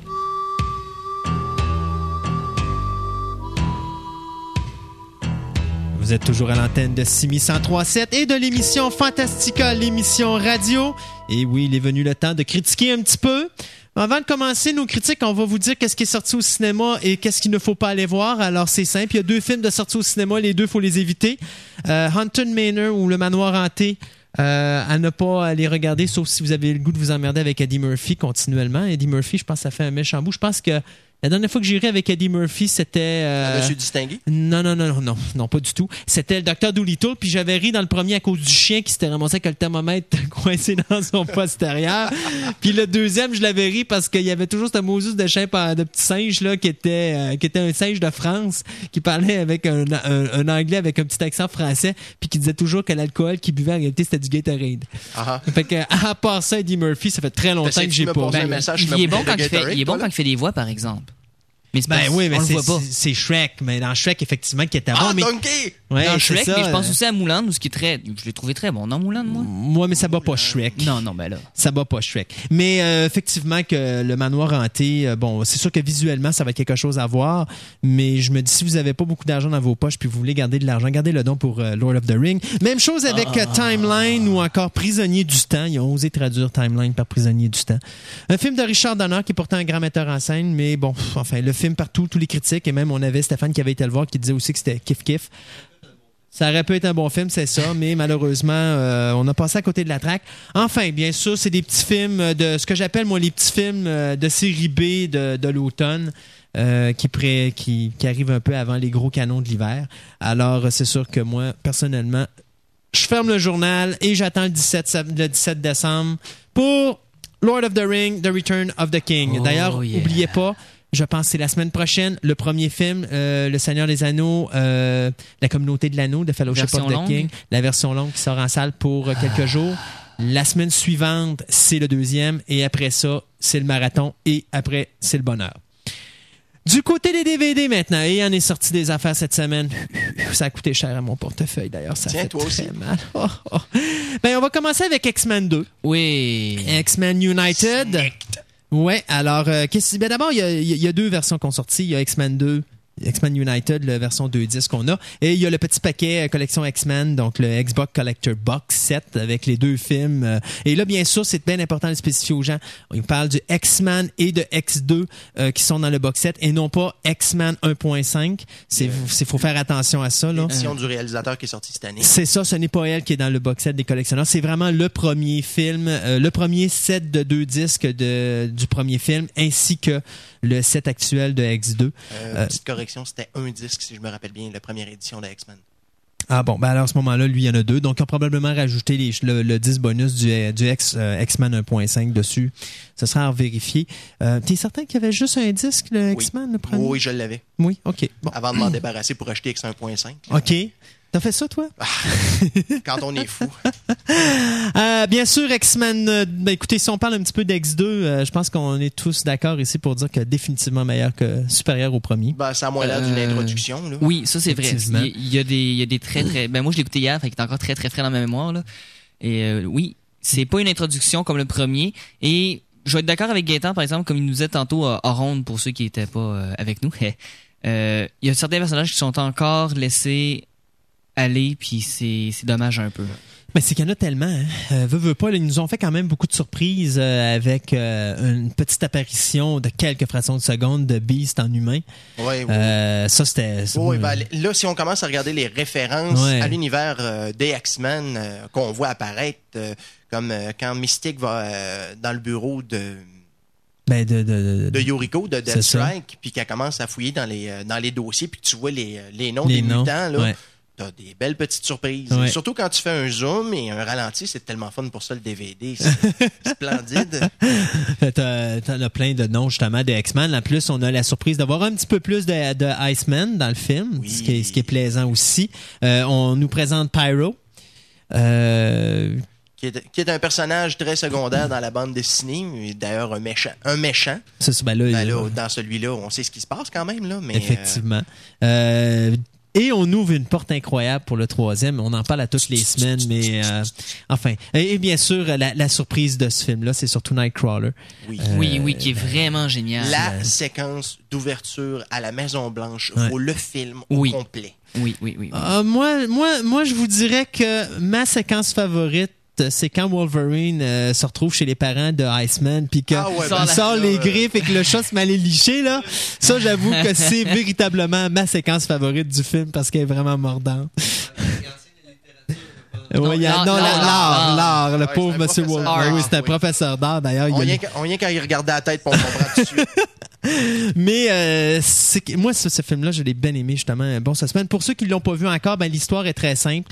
Euh, euh, bon, il y a au début du film une tentative d'assassinat sur la, la personne du président des États-Unis. Euh, bien sûr, il y a un individu, Stryker, qui en profite pour euh, déclarer en quelque sorte la guerre aux X-Men et s'attaquer à l'école de Xavier. Euh, D'ailleurs, il est là pour une. Il, il y a une méchante surprise quand il s'attaque à cette école-là. On s'entend-tu que tu t'attaques pas une école remplie de mutants sans te faire brûler les doigts? Ben, à vrai dire, c'est qu'il s'en serait bien sorti s'il n'y avait pas eu un individu à, Avec à des six griffes? griffes, là. Ouais. Parce que disons que s'il n'y avait pas eu Wolverine, il n'y aurait pas resté grand monde dans cette école-là parce que tout le monde s'est fait prendre Ils par surprise. les mutants se font-tu réveiller assez violemment par la fille qui crie supersonique? Ben, c'est la fille de, c'est la C'est la fille de Banshee. de Banshee, effectivement. Euh, pour ceux qui connaissent les, les comic books, là, euh, non, mais ça pour ceux qui connaissent pas les comic books, c'est parce qu'en réalité, c'est d'ailleurs ça me fait rire parce qu'on, on- il me semble que ça aurait été plus intéressant de voir Banshee que sa fille, là, mais faut Ouais, croire qu'à un moment donné, on va peut-être le voir Banshee dans, dans, dans le décor si on met. Il y a tellement de personnages Ouais. qui sont encore laissés dans, dans- comment je pourrais dire, au vestiaire que ça. ce serait fou. Là. Mais on sait qu'ils peuvent pas en faire pour le moment plus que trois.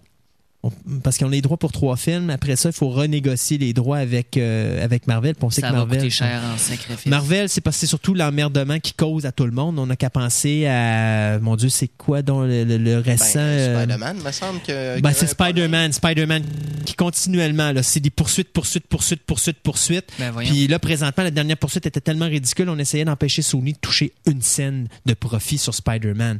Euh, c'est- c'en est ridicule, là. Et euh, dans le cas des X-Men, ben, c'est, euh, pour le moment, ça va bien, mais là, X-Men, ils ont des problèmes parce que là, ils ont des problèmes avec Mutant X, qui était indirectement euh, comme un, Ben, un avec- sous-produit, exact. C'est un autre tiré avec des Oui, mutants, sauf là. que le problème, c'est que c'est deux bandes dessinées qui sont, indép- qui sont autonomes.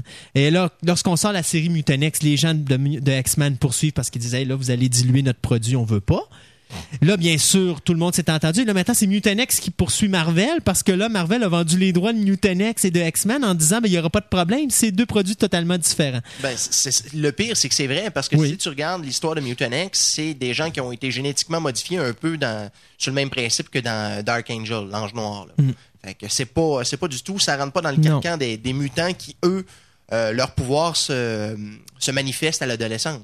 Non, sauf que, bon, il y a toujours plein d'histoires avec. euh, D'ailleurs, euh, encore une autre avec Marvel, c'est l'histoire de Captain America là, qui vient finalement de se finir, puis que là peut laisser ouvrir Ah oui, euh, à cause la de, porte de au la film. poursuite de. C'est Joe Simon. euh, C'est le dessinateur de, de, Captain America. C'est ça l'écrivain, ouais. Donc il y a toujours, Jack Kirby, il y a toujours des problèmes avec Marvel. Alors on verra. Ce que je sais, c'est que c'est sûr et certain qu'on a un X3 Oui. et c'est sûr et certain qu'on a un Wolverine de movie.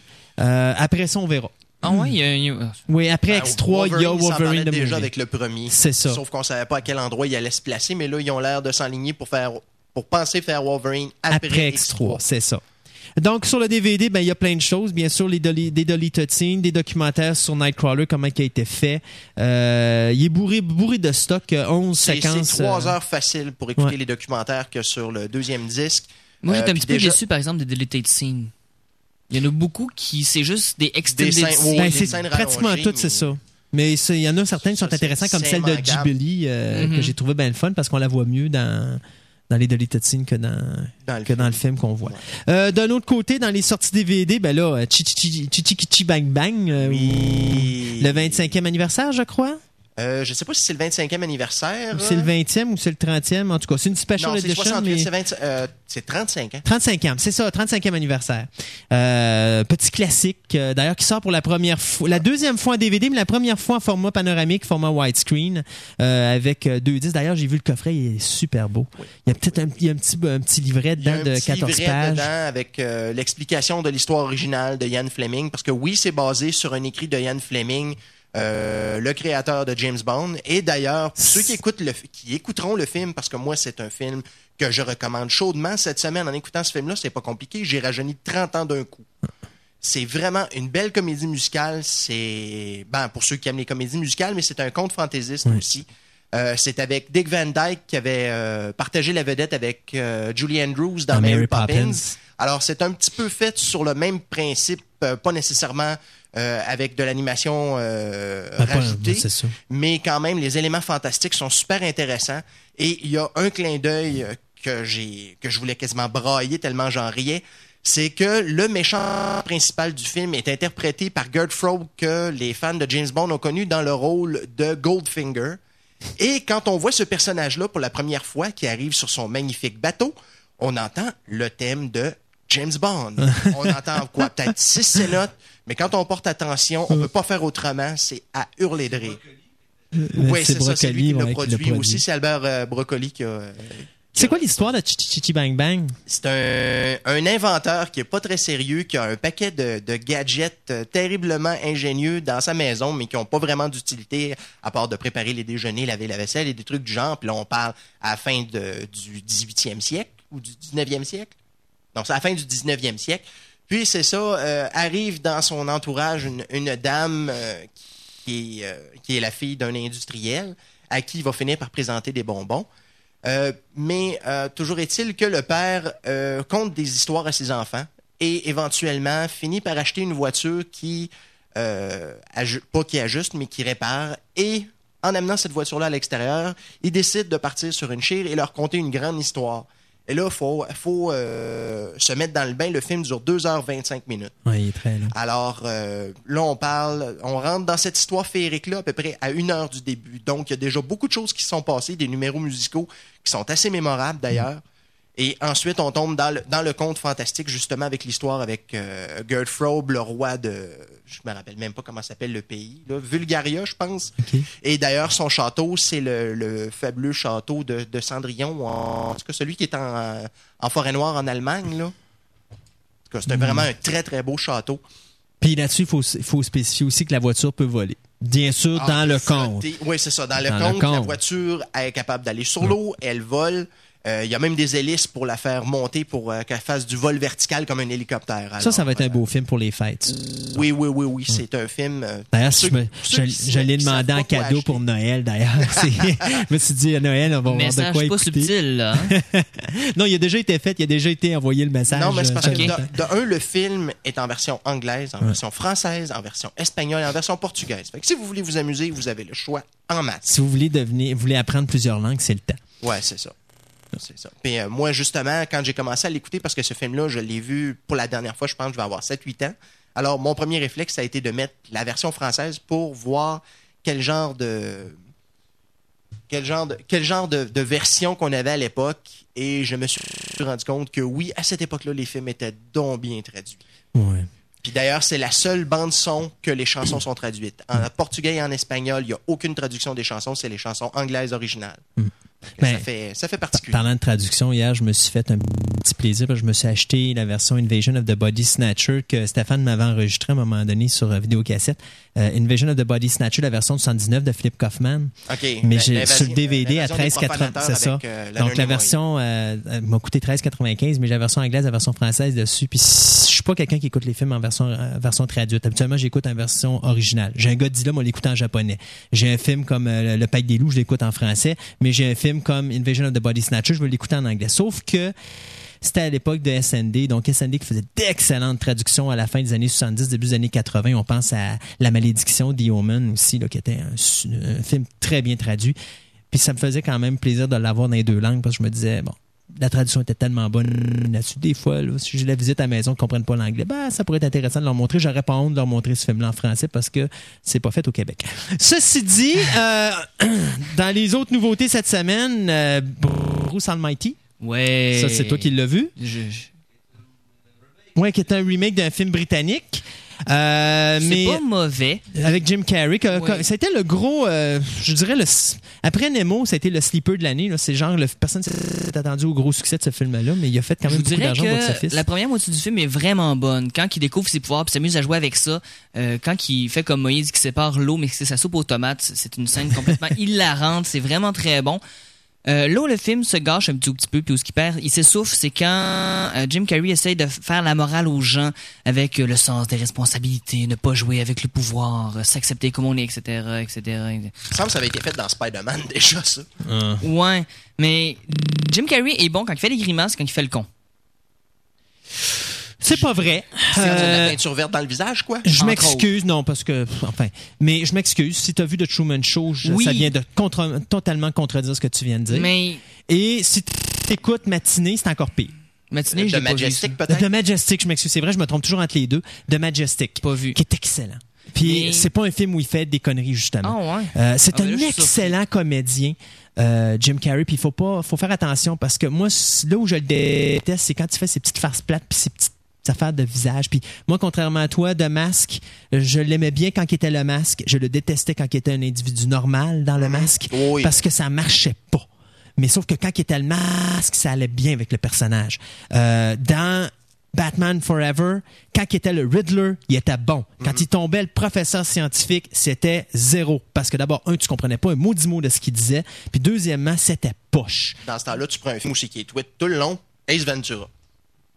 Sans commentaire. OK. Ah! Mais bref, je vous Mais l'histoire de, de, de l'histoire est Bruce vraiment très simple. C'est que euh, c'est un gars que euh, tout va vraiment mal dans sa vie, puis subitement euh, tout va encore plus mal. Il perd son emploi. Il, il- il- c'est un reporter qui veut devenir anchorman, donc il veut de- lire les nouvelles. Il va être aux nouvelles. Et il se fait, c'est un petit peu le genre de goofy là. Il est toujours en gaffe. Il se fait toujours donner des reportages idiots.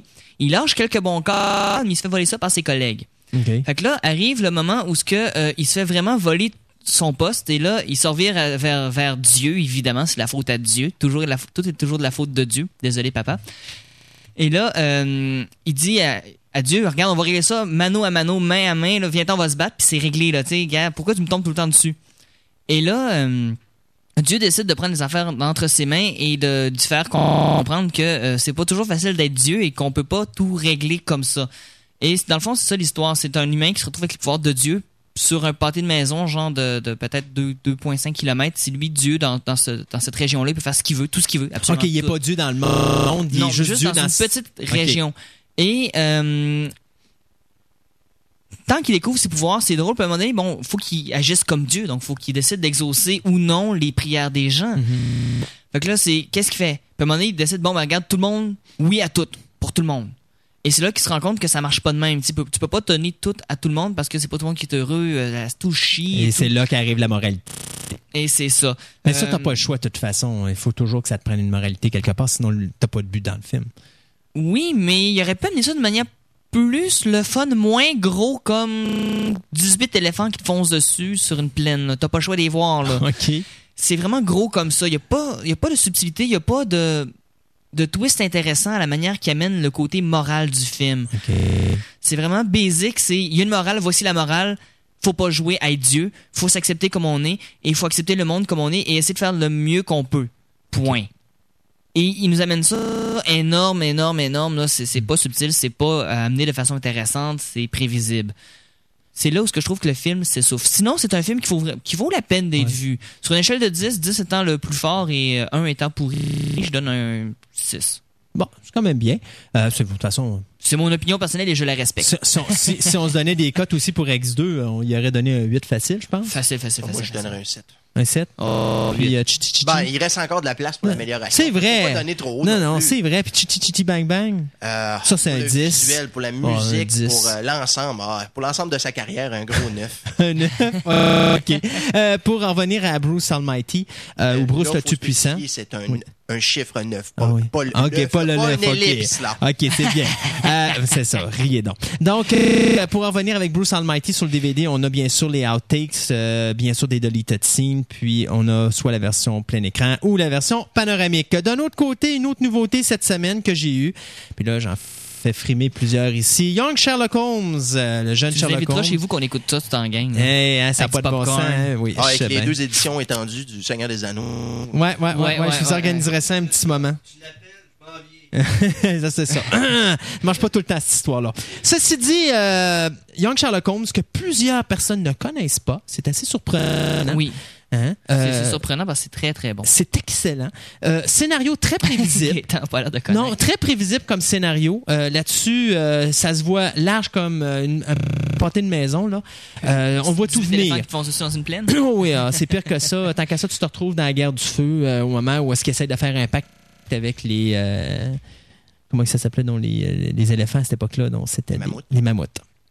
Excusez, c'était le petit mot qui m'avait oublié. Ceci dit, euh, c'est un film quand même qu'au niveau visuel, bon, écoute, là-dedans on retrouve un petit peu de Indiana Jones and the Temple of Doom, on retrouve un petit peu de Poltergeist, on retrouve un petit peu la magie de Spielberg conventionnelle, et euh, c'est la facilité au niveau de la mise en scène de Barry Levinson qui est le réalisateur, sauf que euh, c'est quand même, il y a beaucoup de petits points intéressants. C'est un bon film d'aventure. Comme je dis, si vous oubliez le scénario très large qui fait qu'on le voit venir à tour de bras, euh, c'est un film que quand on oublie le cerveau à la maison puis qu'on décide d'avoir du plaisir, non, on ne dira pas qu'on oublie le cerveau à la maison parce que si on écoute à la maison, on a un sérieux problème parce que le cerveau va être à côté. Mais disons qu'on l'oublie dehors avant de rentrer dans la maison euh, pour écouter le film. Euh, moi, je trouve que c'est un film qui s'écoute très bien, qui est très plaisant.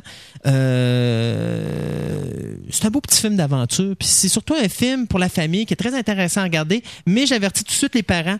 euh, pour les plus petits, il y a quand même certaines petites séquences. Je dirais pas de violence là, mais c'est quand même Plus intense au niveau cardiaque. c'est ben, c'est un petit peu plus intense. Ça pourrait, ça pourrait déranger certains petits-enfants plus jeunes, petit. genre 5-6 ans. La cote originale américaine, c'est-tu général ou PG? C'est un PG. Ah, c'est ça. C'est un PG. Puis ici, t'étais sorti, puis c'est drôle, hein? Ici, il est sorti pour tous. Ouais. Et bien sûr, la nouvelle régie du cinéma a décidé de le mettre très indicatif. Je sais pas où ils ont pris leur très indicatif, mais ceci dit, euh, je suis peut-être pas d'accord avec un indicatif. très indicatif, mais je suis effectivement d'accord de dire que les en bas, en bas de 7 8 ans là euh, euh, parce Il que risque d'être impressionné des fois. il risque d'avoir des séquences un petit peu euh, impressionnantes. Ah, mon ami Stéphane, oui, tu disais tu voulais dire? Euh, Je suis pas seul à la bizarre avec les micros, là. hein? non, non, ok. Euh, dans euh, le film, je pense que c'est une des premières fois où ils ont, euh, Spielberg s'est essayé avec euh, l'infographie. Le, le, le, le, le chevalier, Le vitrail. Vitrail. Oui, c'est une des premières une des fois, premières fois que c'est essayé avec ça. Oh là, par exemple, je sais pas, parce que Euh, les Oscars, euh, euh, concernant cette sais pas. technologie-là, je suis pas sûr. Non, non, mais c'est, je pense, que c'est- je me souviens bien, là, c'est la première fois que Premier usage, c'est un fait.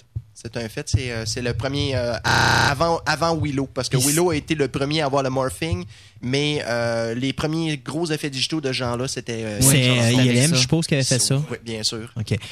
Et pour finir, dans les nouveautés cette semaine, ben, je pourrais peut-être dire deux, petits cadeaux qu'on qu'on a pendant le temps des fêtes. Ils sont assez dispendieux, par exemple, pour ceux qui veulent tout savoir sur la, la saga de Alien. Bien sûr, avant d'avoir la quadrilogie la semaine prochaine, c'est-à-dire, en tout cas, on vous en reparlera à la fin de l'émission de ça, mais euh, il y a quand même un box set impressionnant qui sort la semaine prochaine sur euh, toute la saga d'Alien. Mais ce petit documentaire qui dure 109 minutes, ça explique tout ce qui s'est passé de la, dans, la création, de la création jusqu'à la fin du quatrième film, puis les articles promotionnels qui ont suivi, puis les gens, puis la popularité, tout ça, de la saga Alien. Euh, et on a, euh, qui s'appelle The euh, Alien Saga. Et on a aussi The Omen Legacy que je me suis acheté, qui est également un documentaire sur toute la saga de la série The Omen, dont les quatre films et le téléfilm que je savais même pas qui avait été fait, produit par Richard Donner, euh, un peu après le téléfilm qui avait été fait, qui était Alien 4 New Beginning. Alien? Euh, excusez, Omen 4 A New Beginning, euh, qui était vraiment horrible. Euh, donc, ça, c'est deux petits documents qui peuvent être intéressants. Là, moi, j'ai réussi à mettre la main sur The Omen Legacy, mais si vous avez la chance de, de mettre là-dedans, puis vous êtes des, des mordus comme moi de l'information, c'est à avoir dans sa bibliothèque. Alien Quadrilogy, j'ai très très hâte de voir ça. Surtout, Oui. surtout ceux qui aiment acheter des coffrets avec beaucoup, beaucoup, beaucoup, beaucoup de disques. Beaucoup Alien. Quadrilogy, il y a deux disques par film. Et en plus, il y a un disque complémentaire dans le coffret. Donc, on parle d'un total de neuf disques. Il y a 36 heures de documentaire, mais juste pour ajouter la cerise sur Sunday, c'est quand tu dis qu'il y a deux DVD par 10, euh, par, par, euh, Par film. par film, c'est qu'il faut spécifier que le premier DVD contient la version originale, le deuxième DVD contient la nouvelle version pour les quatre films.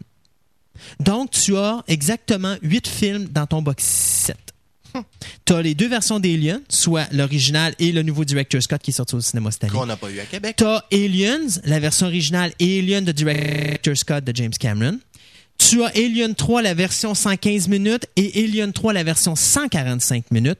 Et tu as Alien 4, la version 109 minutes, et la version 115 minutes sur l'autre disque. Donc, pour un collectionneur d'Alien, un amateur d'Alien, c'est à avoir. Euh, vous allez l'avoir pour à peu près, je vous dirais, 89 dollars sur euh, DVD Soon. Je l'ai vu ce matin à 85 dollars sur Future Shop. Et euh, Amazon.ca, il est monté à 97 dollars et des poussières. Donc, euh, mais c'est quelque chose à avoir là. Très beau Et si vous n'avez pas les moyens, Noël s'en vient. Sur ce, Ben, ben, on, peut, on peut spécifier, par exemple, qu'à partir, si je me rappelle bien, de la première semaine de janvier, tous les films vont être disponibles séparément.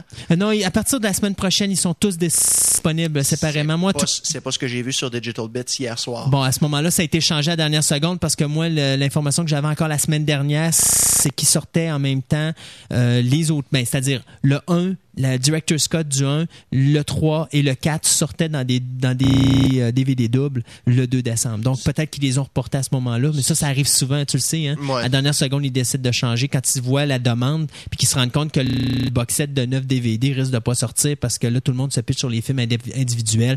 On les retarde pour pense, essayer de je pense qu'avec la euh, popularité euh, de, de Alien, si Fox ont des doutes à savoir si le coffret vont se vendre, je pense qu'il y en a une couple qui sont peut-être pas à leur, leur poste. Ouais, non, c'est pas ça. C'est parce qu'il faut dire qu'il y a beaucoup qui ont déjà le, le- les deux versions d'Aliens. Donc, ils Ok, se disent, ok, je ok. rachèterai pas le box set pour avoir ça. Je vais juste acheter les ceux que je veux. Puis le quatrième, ben, il y a juste un 6 minutes de plus. Donc, ils se disent, je vais juste acheter le 1 puis le 3 qui se valent peut-être la peine. Les autres, je vais laisser faire. Moi, le premier, je l'aurais fait si j'avais pas eu ça en cadeau. Tu sais, Fait que, bon. Ceci dit, euh, nous, on arrête pour une petite pause musicale avec le thème d'Halloween. Je sais, je sais, c'est Noël, dehors, il neige, mais qu'est-ce que vous voulez? Nous autres, on est encore des petits-enfants, puis c'est notre période de l'année, c'est l'Halloween. Alors, on y va avec ça, et puis on vous revient tout de suite avec euh, ce que nous, on pense de la violence à la télévision et au cinéma. Kill them On va taper dessus. Ouais. De retour à Fantastica, l'émission radio et à notre dossier du mois et on va parler de la violence à la télévision et au cinéma. Oh. Et c'est quoi qui nous a donné cette idée-là? Ben, c'est parce que notre ami Gaëtan a vu de quoi la télé sur Télétoon, je crois? Je l'ai vu sur plusieurs réseaux Ouais. euh, francophones. Une annonce que j'ai trouvée euh, assez horrifiante en soi parce que la, ce qu'elle représente. Je vais plutôt faire une mise en situation, démontrer quel est le, le déroulement de l'annonce en question. C'est qu'on nous présente un club vidéo. On voit la caméra qui se promène, qui, euh, qui- va chercher différents, différentes rangées, Ouais, c'est ça, différentes sections de- vidéo en nous montrant les catégories. Et finalement, pour nous arriver sur un rack où c'est marqué en gros horreur, et tout ce que tu vois, c'est des jolies radios comme on met dans les chambres de bébé Mhm. pour entendre les petits gazouillis. Mais tout ce qu'on entend, c'est des enfants qui pleurent. Hmm. Et là-dessus, on nous, nous démontre, ah oui, la violence à la télévision, c'est horrible. Mais c'est pas vraiment Et la violence à la télévision. Ce qu'on la dit, c'est le film d'horreur, c'est ça. Le film d'horreur, c'est horrible et tatati, ça, ça. fait, ça fait pleurer les enfants et les bébés surtout. Je- disons que je trouve que l'analogie, premièrement, elle est pas bonne. Non. Je veux dire, premièrement, un bébé, est-ce que ça va réagir à des films d'horreur? Non. Ben, ça dépend. Si la famille est assez stupide pour foutre un enfant de bas âge devant un film comme ça, euh, d'abord pour commencer, qu'on va arrêter de critiquer le cinéma d'horreur, puis on va arrêter de dire c'est de la faute du cinéma, puis c'est de la faute de la télévision, puis on va peut-être dire, ben regardez les parents, ils sont pas plus intelligents. GBS, là, le, avec le gros beau sens, s'il vous plaît. là.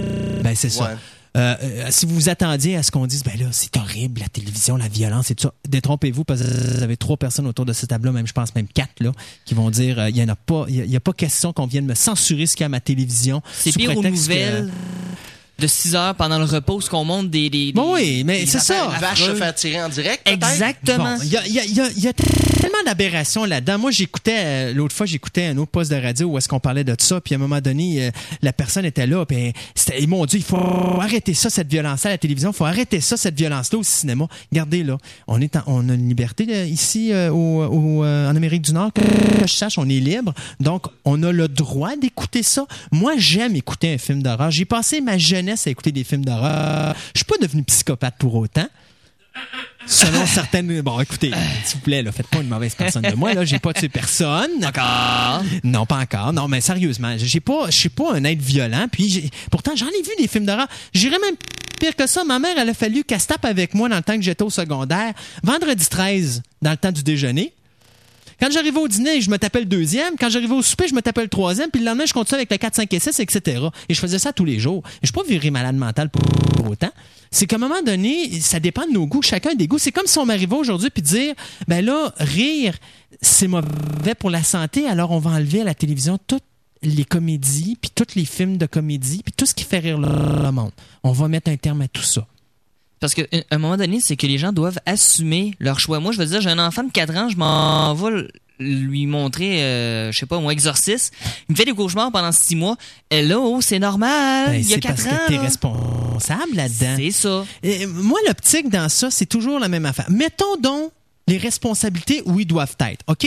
Et disons que les, les gens sont pas assez intelligents, ou du moins certaines personnes sont pas assez intelligentes pour comprendre que leur enfant ne doit pas être devant la télévision euh, à écouter certains Ben, il y a beaucoup moins de contrôle, premièrement, de, de ce que, sur ce que les enfants écoutent à la télévision de nos jours. Ben oui, Dire les, en- en enfants, la gardienne, maintenant, c'est quasiment rendu le poste de télé, mais, Mais Ben, c'est la, simple de la- même. la- la source du problème vient un peu de là. là. Bon, voilà. Alors, bon, mettons, qu'on dit que les gens sont trop stupides pour dire on, va regarder qu'est-ce qui passe à la télévision pour savoir s'ils peuvent écouter ou pas. D'abord, pour commencer, moi, je vais dire le problème à la base, là, il est à deux places. Régie du cinéma, puis le, le, le. En partant. OK? Puis il y en a qui vont me regarder avec des gros yeux et dire Wow, c'est quoi cette histoire-là? Euh, Non, non, non. C'est pourquoi est-ce que ça doit être encore des, des organismes gouvernementaux que c'est le problème? Je vais vous l'expliquer, moi, pourquoi. Je vais prendre pour la régie du cinéma un exemple très simple. Starship Troopers de Paul Verhoeven. Ça, pour moi, c'est quand je veux faire comprendre à quelqu'un le message là, de la violence au cinéma, à quel point des fois, là, ça peut être ridicule. Là, je vais vous montrer où est-ce que ça l'est ridicule parce que c'est le meilleur exemple que je peux pointer. Ça, c'est la, le film pour ceux qui ne le savent pas, avec les gros insectes là, Le- qui. les c'est ça. de l'espace. OK, là, ça, où est-ce là. qu'on voit des gens qui sont complètement ouverts. Là, puis, plein euh, OK, bon. Ça, c'est un film, on s'entend, là, 16 ou 18 ans. D'accord? On se comprend là-dessus? gore, là, c'est- OK, c'est gore. Les Bon. On a le droit de voir ces films-là. Il Oui. n'y a personne qui a le droit de nous dire qu'on n'a pas le droit d'avoir ces films-là en salle. Puis il n'y a personne qui va me dire qu'il va aller mettre un X ou un ci ou un ça dessus parce que c'est un film trop violent. Ça, je trouve ça épais. Épais. OK, c'est épais. Pas aberrant, c'est épais. Qu'on me dise que le film est 18 ans, je vais savoir. Mais des films de 18 ans, vous remarquerez, là, ça fait méchant bout de temps qu'on n'a pas vu. Maintenant, on a fait une section 16 ans parce que ben, on va chercher deux ans de plus au niveau des, des box-office, ça rentre l'argent plus, ça fait que si c'est une question d'argent, là, ben, assumez-les et arrêtez de chialer après les films qui sont violents, puis dites donc tout simplement on est trop cave parce qu'on va avoir plus d'argent, on va laisser accès à des jeunes un peu plus jeunes à aller voir des films comme ça. Mais Starship Troopers, c'est pas 16 ans. C'était très indicatif. Très indicatif. Indicatif. Indicatif. C'est le Savez-vous mot ce que ça veut dire, ça? indicatif, c'est Ça veut dire un enfant de important. 4 ans peut être dans la salle. Un enfant de 2 ans peut être dans la salle. Un bébé de 18 mois peut être dans la salle si ses parents sont assez caves pour le rentrer dans la salle. Et oui, c'est ça, le, le- le secret, c'est indicatif. Ça veut dire que si tes parents te- sont avec toi, pas de problème, tu vas rentrer. Alors, moi, quand j'avais été voir Starship Troopers, on avait une petite fille de 8 ans puis un petit gars d'à peu près le même âge. OK? Ouch. Et le Non. père, à un moment donné, au milieu du film, est obligé de se lever avec ses deux enfants parce que la petite fille pleurait. J'espère. OK? Et moi, quand je suis sorti de là, j'ai fait quelque chose que j'avais jamais fait de ma sainte vie. J'ai pogné le gérant du cinéma. J'ai dit là, ça n'a pas de bon sens, changez votre âge. Et sur ça, je vais dire tout de suite, je vais, je vais féliciter un gérant de cinéma à Québec. Moi, j'étais euh, au cinéma, c'est C'est au Laurentien. Laurentien, oui. Mais je, je, je vais pas dire bravo au gars du Laurentien parce que lui a dit ben là je m'excuse mais c'est parce que c'est la régie du cinéma qui a dit que c'était très indicatif fait que nous autres on suit les règles. Non, c'est le gérant du cinéma Charret. Le gérant du cinéma Charret était le seul à avoir mis son film 16 ans et plus. C'est le seul qui a pris la responsabilité de prendre son affiche et de dire ce film-là, en bas de 16 ans, il n'y a pas un Moses de tweet qui va rentrer là. Il n'y en est pas question. Ce film-là est trop violent pour des jeunes. C'est le seul au Canada, à ma connaissance. Ben, on va dire au Québec, parce qu'au Canada, ils ont un autre style, là, ils ont les restricted, puis en bas de 18 ans, tu peux pas y aller, puis ils étaient restricted, ben, euh, c'est-à-dire en Ontario et tout ça. Mais on parle, ici au Québec, c'était le seul cinéma qui avait mis son film 16 ans et plus. Tous les autres, il a fallu qu'ils attendent trois semaines d'avoir la panoplie de plaintes à régie du d'avoir cinéma. rentré du cash en masse. Oui, oui, puis d'avoir la panoplie de plaintes à régie du cinéma, puis la régie du cinéma, à un moment donné, est tellement écœurée d'avoir des plaintes qu'on a décidé de dire, ben là, on va le monter à 16 ans. Et là, ils ont monté le film 16 ans, mais le dégât avait déjà été fait. Il était trop tard. C'est la faute de qui? S'il y a des jeunes qui ont été voir ce film-là? Pas la faute, la faute de Paul Verhoeven qui a fait ce film-là.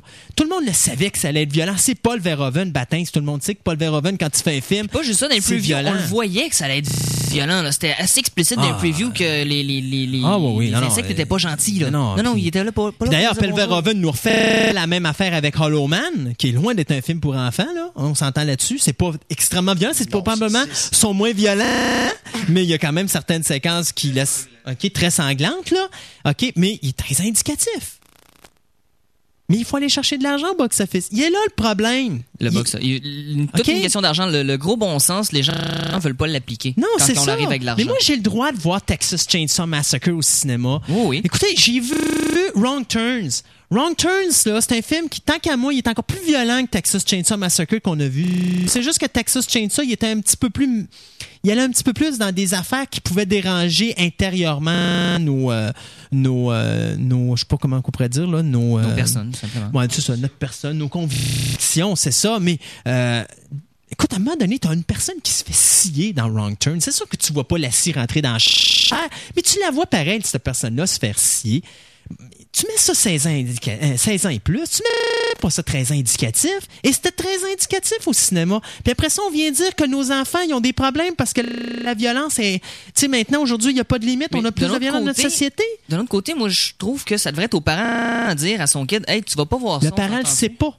Ouais, il y a ça. Le parent, il doit Euh, se. Écoute, il ouais. est supposé avoir des gens compétents à la régie du cinéma qui vont arriver et qui vont dire Regarde ce film-là, là, en bas de telle heure. Un autre exemple, vous rappelez-vous d'Exorcist Hmm. 1973, rappelles-tu l'âge qu'Exorcist est sorti, Ben, Gaëtan, au cinéma? 18 ans. 18 ans. C'est vous qui ont sorti une version un peu plus gore? Il Ah était oui. à quel âge? Je sais pas, il devait être très indicatif. Très indicatif. C'est le même Voyons, Moses de voyons. film qui en 1973 était à 18 ans. Aujourd'hui, on considère que C'était parce c'était pas que... ce film-là qui disait aux gens, les femmes enceintes rentraient pas là, les gens cardiaques rentraient pas là? Oui, mais effectivement, tu as eu des, t'as eu des crises cardiaques pendant, pendant la première, les, les avant premières puis les, les premières semaines de, la sortie de ce film-là. Puis ça, il y en a beaucoup qui vont dire, bah, c'est des légendes urbaines, mais il y a effectivement des cas d'ambulance où il y a des gens qui sont sortis des ambulances quand ils ont écouté ce Ouais, film-là en aussi, ça allait jouer 73. beaucoup dans les convictions Ça allait jouer religieuses. énormément. Mais là, aujourd'hui, on se dit, ah, on est un peuple moins religieux. Ben, on peut le mettre très indicatif. Mais n'empêche que le film est là pareil. C'est un film au niveau moral qui va chercher quelque chose dans nos croyances. Et même si on est même moins croyant, la dureté de ce film-là est là pareil. Il est très, très dur. Il est très dur. Physique, euh, mais psychologiquement, c'est un film excessivement difficile à regarder. Je veux dire, c'est, très dur au niveau psychologique à regarder ce film-là. Et on a décidé que là, c'était très indicatif. Alors, au niveau du cinéma, je chialais pas après le cinéma, puis je chialais pas après les metteurs en scène, puis dites pas qu'il y a trop, trop, trop de violence au cinéma, La liberté d'expression, elle existe autant pour ceux qui regardent que ceux qui font les films. Voilà. Vous avez le droit de ne pas voir ces films-là. Moi, j'ai le droit de les voir. Ça s'arrête aussi, les films d'action. Les films d'action, là, on parle, là, je-. Jackie Chan, là, mais je parle des vrais films d'action Oh, oui. où ce que t'as des, Ben, des scènes de Steven de, Seagal. entre autres, où ce que c'est bien plus Oh, oui. violent, puis les, gens souffrent bien plus, pour voir des affaires bien plus dégueulasses, regarde. souvent, puis beaucoup plus. Tu veux-tu voir un vrai film de un vrai film d'horreur gore?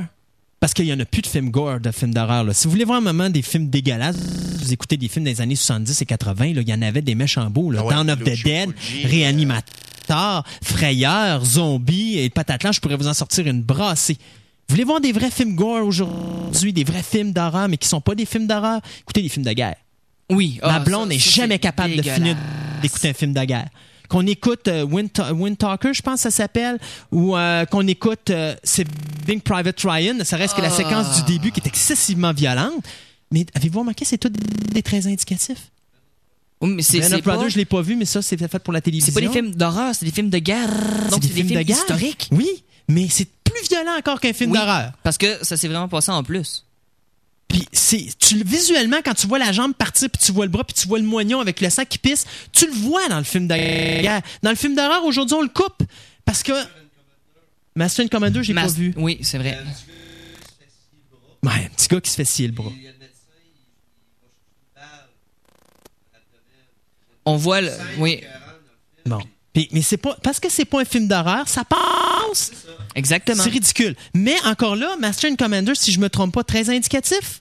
Euh, ça, je pourrais pas te le dire. J'étais le voir. C'est pas mais- 16 ans et plus, ça c'est sûr Non, et non, certain. non. Donc on parle d'un 13 indicatif et on parle d'un petit gars qui se fait le bras. Il y avait Dominique euh, qui était là la première semaine, je sais pas si vous vous rappelez, qui nous parlait de sur le seuil. Puis il nous parlait justement qu'à un moment donné, il y, a, il y a des jeunes, des kids qui se font assassiner, puis il nous montre la séquence. Le film de Sur le seuil, il est très indicatif. On n'a pas un problème, là. Ça devrait pas être 16 ans et plus. Facile, facile. Parce que Sur le seuil, c'est loin d'être un film pour les tout petits, là. On va s'entendre, c'est un film On pas dans excessivement Disney, violent. Non, il est très violent comme film. Donc, au niveau du cinéma, on le sait, c'est quoi le problème? La régie fait pas sa job. Si vous voulez aller vous plaindre quelque part, plaignez-vous à eux autres, puis dites-leur qu'ils font pas leur job. Mais arrêtez de venir me dire que moi, j'ai pas le droit d'avoir des films d'horreur au cinéma. Moi, j'ai le droit de l'avoir. Toi, t'as le droit de l'avoir, Gaëtan. Toi aussi, Guy, toi aussi, Stéphane. On a le droit de voir nos films comme on veut les voir. Mais qu'on nous dise pas qu'on n'a pas le droit de les écouter. En ce qui concerne la télévision, ben ça, c'est un autre, un autre barème. Parce que la télévision, c'est vrai que des fois, il y a des exagérations parce que des fois, on fait des films comme Predator, puis il est 6 Ouais, ben, heures, 5 6 et heures. Predator, ça, c'est un petit peu, un petit peu exagéré. Là-dessus, moi, je, je dis qu'ils ont tout à fait raison, mais là, c'est CRTC qui fait pas sa job. Hmm. Parce que, on parlait un peu de ça, je pense, toi puis moi, euh, un peu avant l'émission, où est-ce que je te disais, euh, pourrait y avoir au niveau des plaintes, parce que je parlais justement que, je pense que cette semaine, j'ai lu ça dans les journaux, dites-moi si je me trompe, là, mais euh, il y a une madame qui avait porté une plainte pour euh, Showgirls, Euh, pas Showgirls, mais Striptease avec Demi Moore, parce qu'il y avait de la nudité. Mais le film était présenté, je pense, à 11h, 11h30. Ah. Puis, mais attendez, la joke, c'est que la madame a porté plainte au CRTC. CRTC a- a- a- a, d'une certaine façon, obligé TQS à se défendre. TQS a gagné sa cause en disant, ben écoutez, le film, il passait le soir, là, quand même. C'est pas, c'est pas une heure où les tout-petits sont là. là. On peut-tu présenter des films comme ça rendus à 11h, 11h30? Et finalement, ils ont gagné leur cause. Mais ce que je disais, c'est pourquoi le CRTC fait pas sa job? Pourquoi le CRTC dit, écoutez, avant 10 heures, des films d'une certaine violence, On n'en passe pas. vous n'en passez pas. Des films où il y a de la que, nudité. que ça fonctionne par plage horaire puis par cote comme ils le font avec les films. Voilà. T'sais, avant 6h30, avant, avant 8h30, pas de films qui Ben, sont en haut de 13 ans. mais tu peux dire suite. 10 heures parce que le problème, c'est que c'est toujours la problématique que les jeunes aujourd'hui se couchent Oui, de mais plus là, en à la télé, souvent, les parents peuvent avoir le contrôle à ce moment-là s'ils sont à la maison, évidemment. Aujourd'hui, maintenant, oui, tu l'as parce qu'en plus, sur tes. euh, Sur la télévision, on a le V-chip. Ouais, puis maintenant, avec Illico ou avec euh, Star Choice ou avec euh, Express Vue, ben, il y aurait moyen de mettre une espèce de petite chip ou une barrure qui fait que quand le film, mettons, quand on a une cote 13 ans indicatif ou 16 ans et plus, ben, tu rentres le code pour que ça marche. c'est ça. À ce moment-là, tu es censuré sur certains postes et à ce moment-là, ben, il faut que tu ailles un code pour aller écouter ta télévision. J'ai pas de problème avec ça. Mais qu'on vienne pas m'enlever à la télévision le droit d'écouter des films de violence, sacrifice, comme si je veux écouter un film, euh, genre j'écoutais euh, The Lair of the White Worm sur Space. C'est sûr que sur Space et sur Scream, j'ai pas de censure pour le moment. Mais qu'est-ce qui se passe la journée que sur Scream, on va me passer un film euh, d'horreur, euh, puis qu'on va me le couper? Bon, là, Calvar, je vais Mais- sortir. Là, c'est vrai que je vais sortir ma de quoi, chaîne par exemple, moi qui euh, m'avais surpris, c'est euh, Spawn. Hmm. Il y a des dessins animés de Spawn qui oui, sont passés ils sont très à violents. Télétoon. à Télétoon. Oui.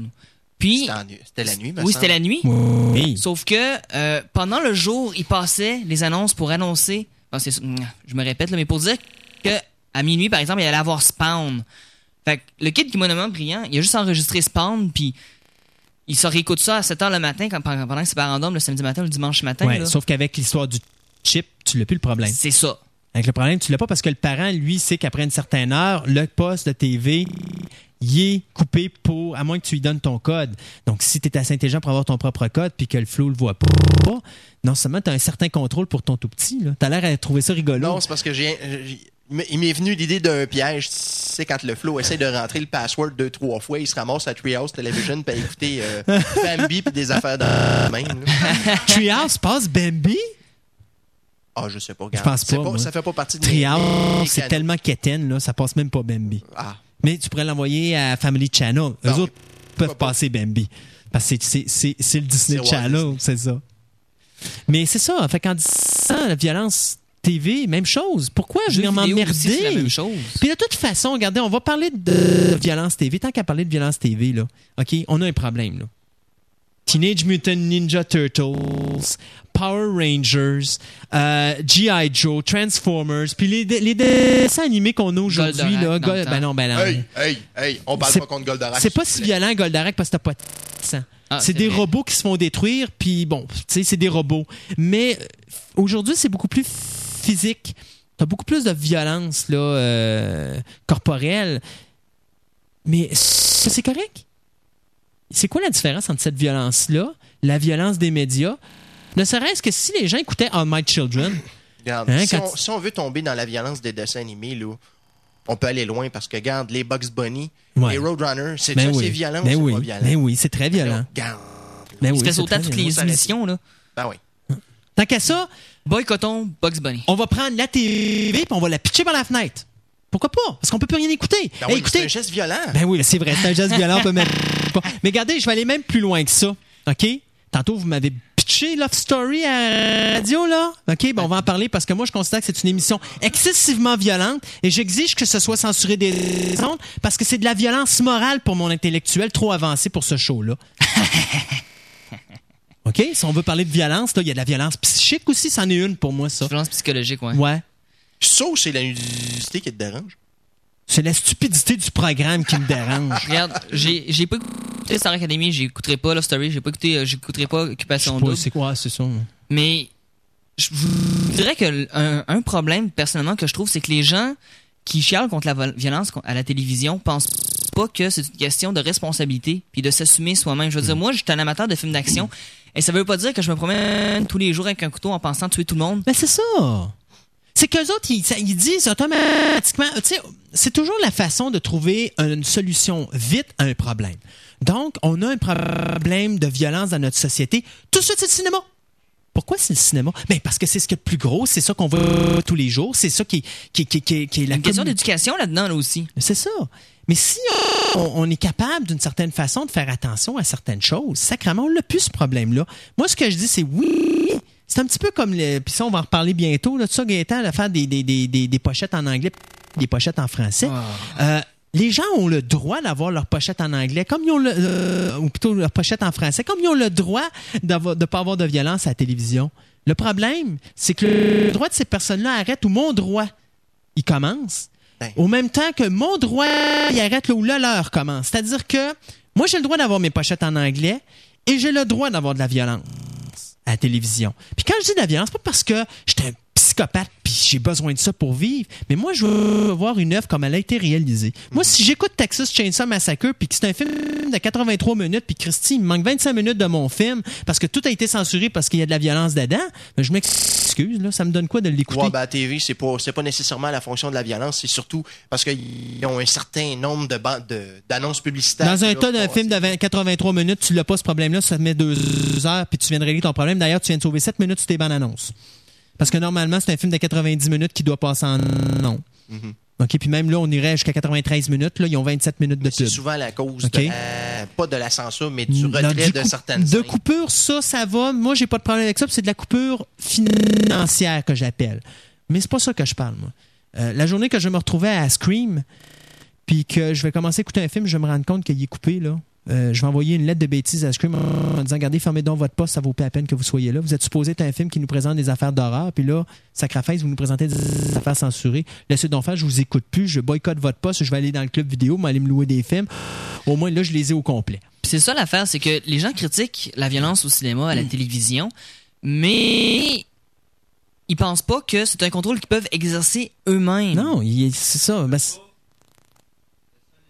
ouais, il laisse ça à l'état. Mais ça revient à ce que je disais tantôt. Je veux dire, c'est que ces gens-là vont avec la facilité. Au lieu de prendre des responsabilités puis faire la job dure puis la job sale, facilité. On coupe le cinéma, il n'y aura plus de violence. Pas vrai? pas vrai. Vous allez couper le cinéma, la violence va être encore là. Oh, ben là, on va couper la TV. C'est la TV. On va couper la télévision, il n'y aura plus. Il va encore avoir de la violence. Les jeux vidéo. Après On ça, coupe on, va, les jeux vidéo. on va couper les, on va couper les jeux vidéo. On va couper les journaux. On va arrêter de sortir de la maison. On va arrêter de vivre. On devient tout autiste, ça règle le problème. Mais Non, l'État totalitaire, lui, il a sa place encore.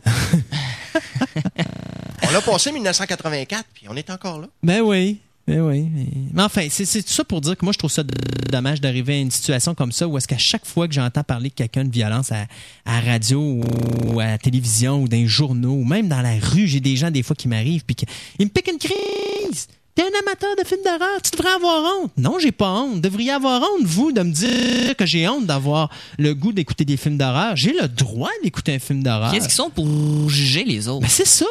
Moi, je juge pas ces personnes-là parce qu'ils aiment pas ça. Est-ce que quand quelqu'un me dit j'aime pas les films d'horreur, je vais commencer à dire vous êtes des deux de pique? Non. Dans combien d'instances que tu dis je suis un fan de science-fiction, la première chose qui vient à l'esprit des gens, Tiens, Monsieur Spock! Ben oui.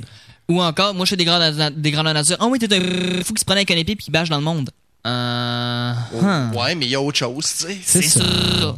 C'est ça. Et ça, c'est c'est- c'est ça que les gens comprennent pas. Et c'est encore une fois une minorité qui fait payer une majorité. Parce que, voyez-vous, quand j'ai commencé à préparer ce ce show-là de radio, la première chose qu'il a fallu que j'explique à tout le monde, c'est de dire non, non, non, on n'est pas des fans de Star Trek, on se déguise pas, on n'a pas des oreilles pointues, on a les deux pieds sur terre, et puis on peut trouver quelque chose à parler de science-fiction horreur fantastique et du médiéval au même titre que si on annonçait les nouvelles de 6 heures. Puis je pense Oui. que c'est ce qu'on prouve dans cette émission-là. Tout à fait. On Avec un tombe- peu moins de classe, mais ça. Mais Ouais, non, mais- c'est ça. Ça, les gens ne voient pas, là. Mais je veux dire, je pense qu'on a... de Star Trek est croche. C'est euh, ça, ouais. ouais, c'est ça. Mais l'idée est là, c'est que on est capable quand même dans notre milieu euh, de pas sombrer dans la stupidité, mais ça le de ridicule. Dans le ridicule. Savez-vous c'est quoi? Je regarde, puis même Space est tombé là-dedans. À un moment donné, Space faisait un, un genre de de- de- de- de- de- d'émission spéciale sur euh, sur une convention. Et tout ce qu'ils nous ont montré, c'était pas les gens qui étaient bien habillés. Qui J'ai était vu- sérieux. J'ai vu des gens passer en complet. J'ai vu des hommes d'affaires aller là. J'ai vu des amateurs, mais qui étaient habillés normalement, qui sont allés voir des personnes, qui sont allés leur parler. Non, il fallait qu'ils nous montrent les gens Les qui étaient freaks. déguisés, les freaks. Les gens qui avaient des oreilles de Spock, les gens qui étaient déguisés en Ouais, Borg, les gens qui étaient... les conventions, c'est fait pour ça aussi. C'est fait pour les gens. Oui, Parce mais... que si tu dis que c'est des freaks, là, c'est comme si, c'est comme si t'allais à l'encontre de ton droit de liberté, là. Non, mais j'ai pas, j'ai pas dit que ces gens-là, c'est des gnochons. Non, non, mais c'est sûr Mais que- c'est que on appelle-. On appelle ça des freaks dans le milieu, dans le sens que c'est vraiment ceux qui vont à l'extrême. Les fanatiques. OK, c'est des fanatiques, excusez. On va changer le terme pour fanatiques. Mais ça aussi, c'est correct. Oui, c'est correct. Je, je critique pas ça. Ce que je critique, c'est le fait qu'à chaque fois qu'ils nous montrent de quoi, c'est juste ça qu'ils nous montrent. Ça, c'est le mauvais côté. Et là, les gens pensent que tous les gens qui sont dans ce milieu-là, c'est ça. C'est pas vrai, c'est le contraire. Ce n'est qu'une infime partie. Regarde, on est allé à Concept. T'étais là, toi, à Concept avec moi, Stéphane. On a-tu vu une personne déguisée? À part les gens qui étaient là. À part Lara Croft, mais tu sais, c'était quoi le pourcentage? C'était peut-être quoi? 10% gros max. Puis je pousse. La majorité des gens, c'était des gens qui étaient habillés normalement. Bon, 10 dans la journée, puis je peux vous dire qu'il y a pratiquement 1000 personnes qui ont passé là. Donc, on parle à peu près à 10% euh, mais même pas, on parle de 1% Euh, Écoutez, en bas, en mettons, disons qu'en 5% on pousse. OK? C'est ça un événement, convention. Euh, moi, quand j'ai fait, Fantastica en 97 ou en 98 ou en 99 ou en 2000, écoute, on n'avait même pas 1% du monde qui était déguisé, qui venait. Sauf nous autres, parce que ben, nous autres, les organisateurs, on était déguisés parce que c'était l'Halloween, puis on mettait de l'ambiance dans notre événement. Mais les gens qui venaient étaient même pas déguisés. Ils étaient normaux, ils étaient habillés comme vous puis moi présentement, puis ils venaient voir un événement parce que c'était des passionnés, puis ils venaient partager, partager cette passion-là avec nous, puis parler avec nous autres au même titre qu'on le fait à la radio présentement. Mais on n'a pas besoin d'être déguisé pour ça, puis on n'a pas besoin d'être associé à ça. Donc c'est le même titre avec la violence. C'est la même chose avec, c'est ça, c'est la même chose avec les films d'horreur. C'est pas parce que t'écoutes un film d'horreur que t'es un tueur fou psychopathe en puissance. Pas du tout, puis même la majorité des gens sensés que je connais, c'est tous des amateurs. C'est parce qu'il y a toujours, il y a toujours le, le pourcentage infime. Voilà. Un individu qui va avoir un film d'horreur, qui a déjà des accès d'avance. Et voilà. Et là, Puis ils c'est servent l'élément de ça comme mental, c'est ça, ils servent Ah de oui, ça comme exemple. Ça a puis- été la même affaire avec le heavy metal dans les années 80. Ben oui. C'est- là- était le suppôt de Satan. Bon, c'est bon, là, je pense que tu dis l'élément clé, c'est que c'est des gens qui ont déjà un problème à la base C'est ça. et que, que leur problème, ils le fixent sur la violence qu'ils voient à la télévision, dans la musique, dans les livres. Oh oui. C'est Euh, Dans le comic book. Dans le comic C'est tout simplement qu'ils prennent le message qui est véhiculé dans le film, point. puis ils le vivent, décident de le vivre, point à la ligne. tu sais. C'est ça. Tant qu'à ça, on va tout écouter Bambi, puis on va tout... euh, Non, Bambi, c'est violent. C'est Hey, vrai, Qu'est-ce que tu penses de la chasseur. séquence quand il, il court, ben, il y a un feu à la fin, puis il y a tout ça, puis à un moment donné, il court sur la glace. Oups! Il les quatre fers, puis il tombe. ouch, C'est ridicule, regardez. Là. On peut s'entendre là-dessus. J'aime mieux Bambi contre Godzilla. Moi aussi, j'aime mieux Bambi. Au moins, au moins, on a la violence à son extrême à la fin quand Godzilla, il est fort, Bambi. Au moins, on y voit les quatre pattes, mais on y voit les quatre pattes pour quelque chose de sensé. Enfin, ceci dit, euh, on s'arrête quelques petites minutes pour. euh, ben non, je pense qu'on va, on va, on, on va mettre un terme à l'émission cette On semaine. met un terme à l'émission cette semaine. Fait que, écoutez, juste pour vous rappeler avant qu'on s'en aille. euh, Si vous nous croisez dans la rue, on n'est pas plus violent que ça, non, exactement. Euh, pour vous les avez le droit à votre opinion aussi. Ben là. oui. On vous respecte quand Ben, même si on vous aime pas. Et Bon, pour les bon, sorties, pour les sorties DVD euh, aussi, pour vous dire que euh, cette semaine il y a un gros titre qui sort. À part le quadrilogie de X-Men, euh, Alien. de, X-Men, Alien. de, de Alien, T'es- t'es, excusez. euh, C'est ça, là je suis pompé là. là. Je suis pompé là, fait que je me trompe. respire. Ok, je respire. Alors le quadrilogie de Alien. Et? Et euh, bien sûr, euh, le, femme film fétiche de tout le monde, Ah oui. Pirates of the Caribbean. Et Stéphane, tu peux-tu aller me chercher euh, la page du Club Phoenix que je donne l'adresse email à, Ceux à qui ont tout des le questions monde? ou des lettres d'insultes, maintenant ça, vous tu envoyez vas parce dans- qu'on aime la violence. Euh, alors, euh, pendant que Stéphane va aller nous chercher ça, là, euh, ça sera pas très long. Alors pendant ce temps-là, Gaëtan, on fait un petit numéro Ouais. musical? ah, ça va être correct. à moins que je me mette à chanter du Buffy, mais je suis pas sûr que ça va être apprécié de tous. Un, un, un. OK, fait que l'adresse du... euh, parce que l'adresse du site, est- ben, du, du- l'adresse Internet est assez longue, j'ai pas l'habitude de la dire. Alors, FHSF... Fantastique Horreur Science-Fiction. Alors, FHSF, tiret, point souligné, un tiret, Phoenix, P-H-O-E-N-I-X, A commercial C-A.tc. Alors, je répète, FHSF, tiret, P-H-O-E-N-I-X, arrobas, C-A.tc. Y a-t-il un point, euh, c'est euh, A commercial? C'est, OK, c'est arrobas.ca.tc ou c'est arrobas.ca.tc? C'est arrobas.ca.tc? C'est ça. Alors, fhsf-phoenix.ca.tc. Pour nous, c'est tout. Passe une bonne semaine. J'espère que la fin sera pas trop violente. Non, hein. Non, hein? On va essayer de pas se taper dessus, là. Parfait. Ok. Pas de sang qui coule. Alors, on se dit à la semaine prochaine. Pour une autre émission. Parfait. Bye bye tout le monde.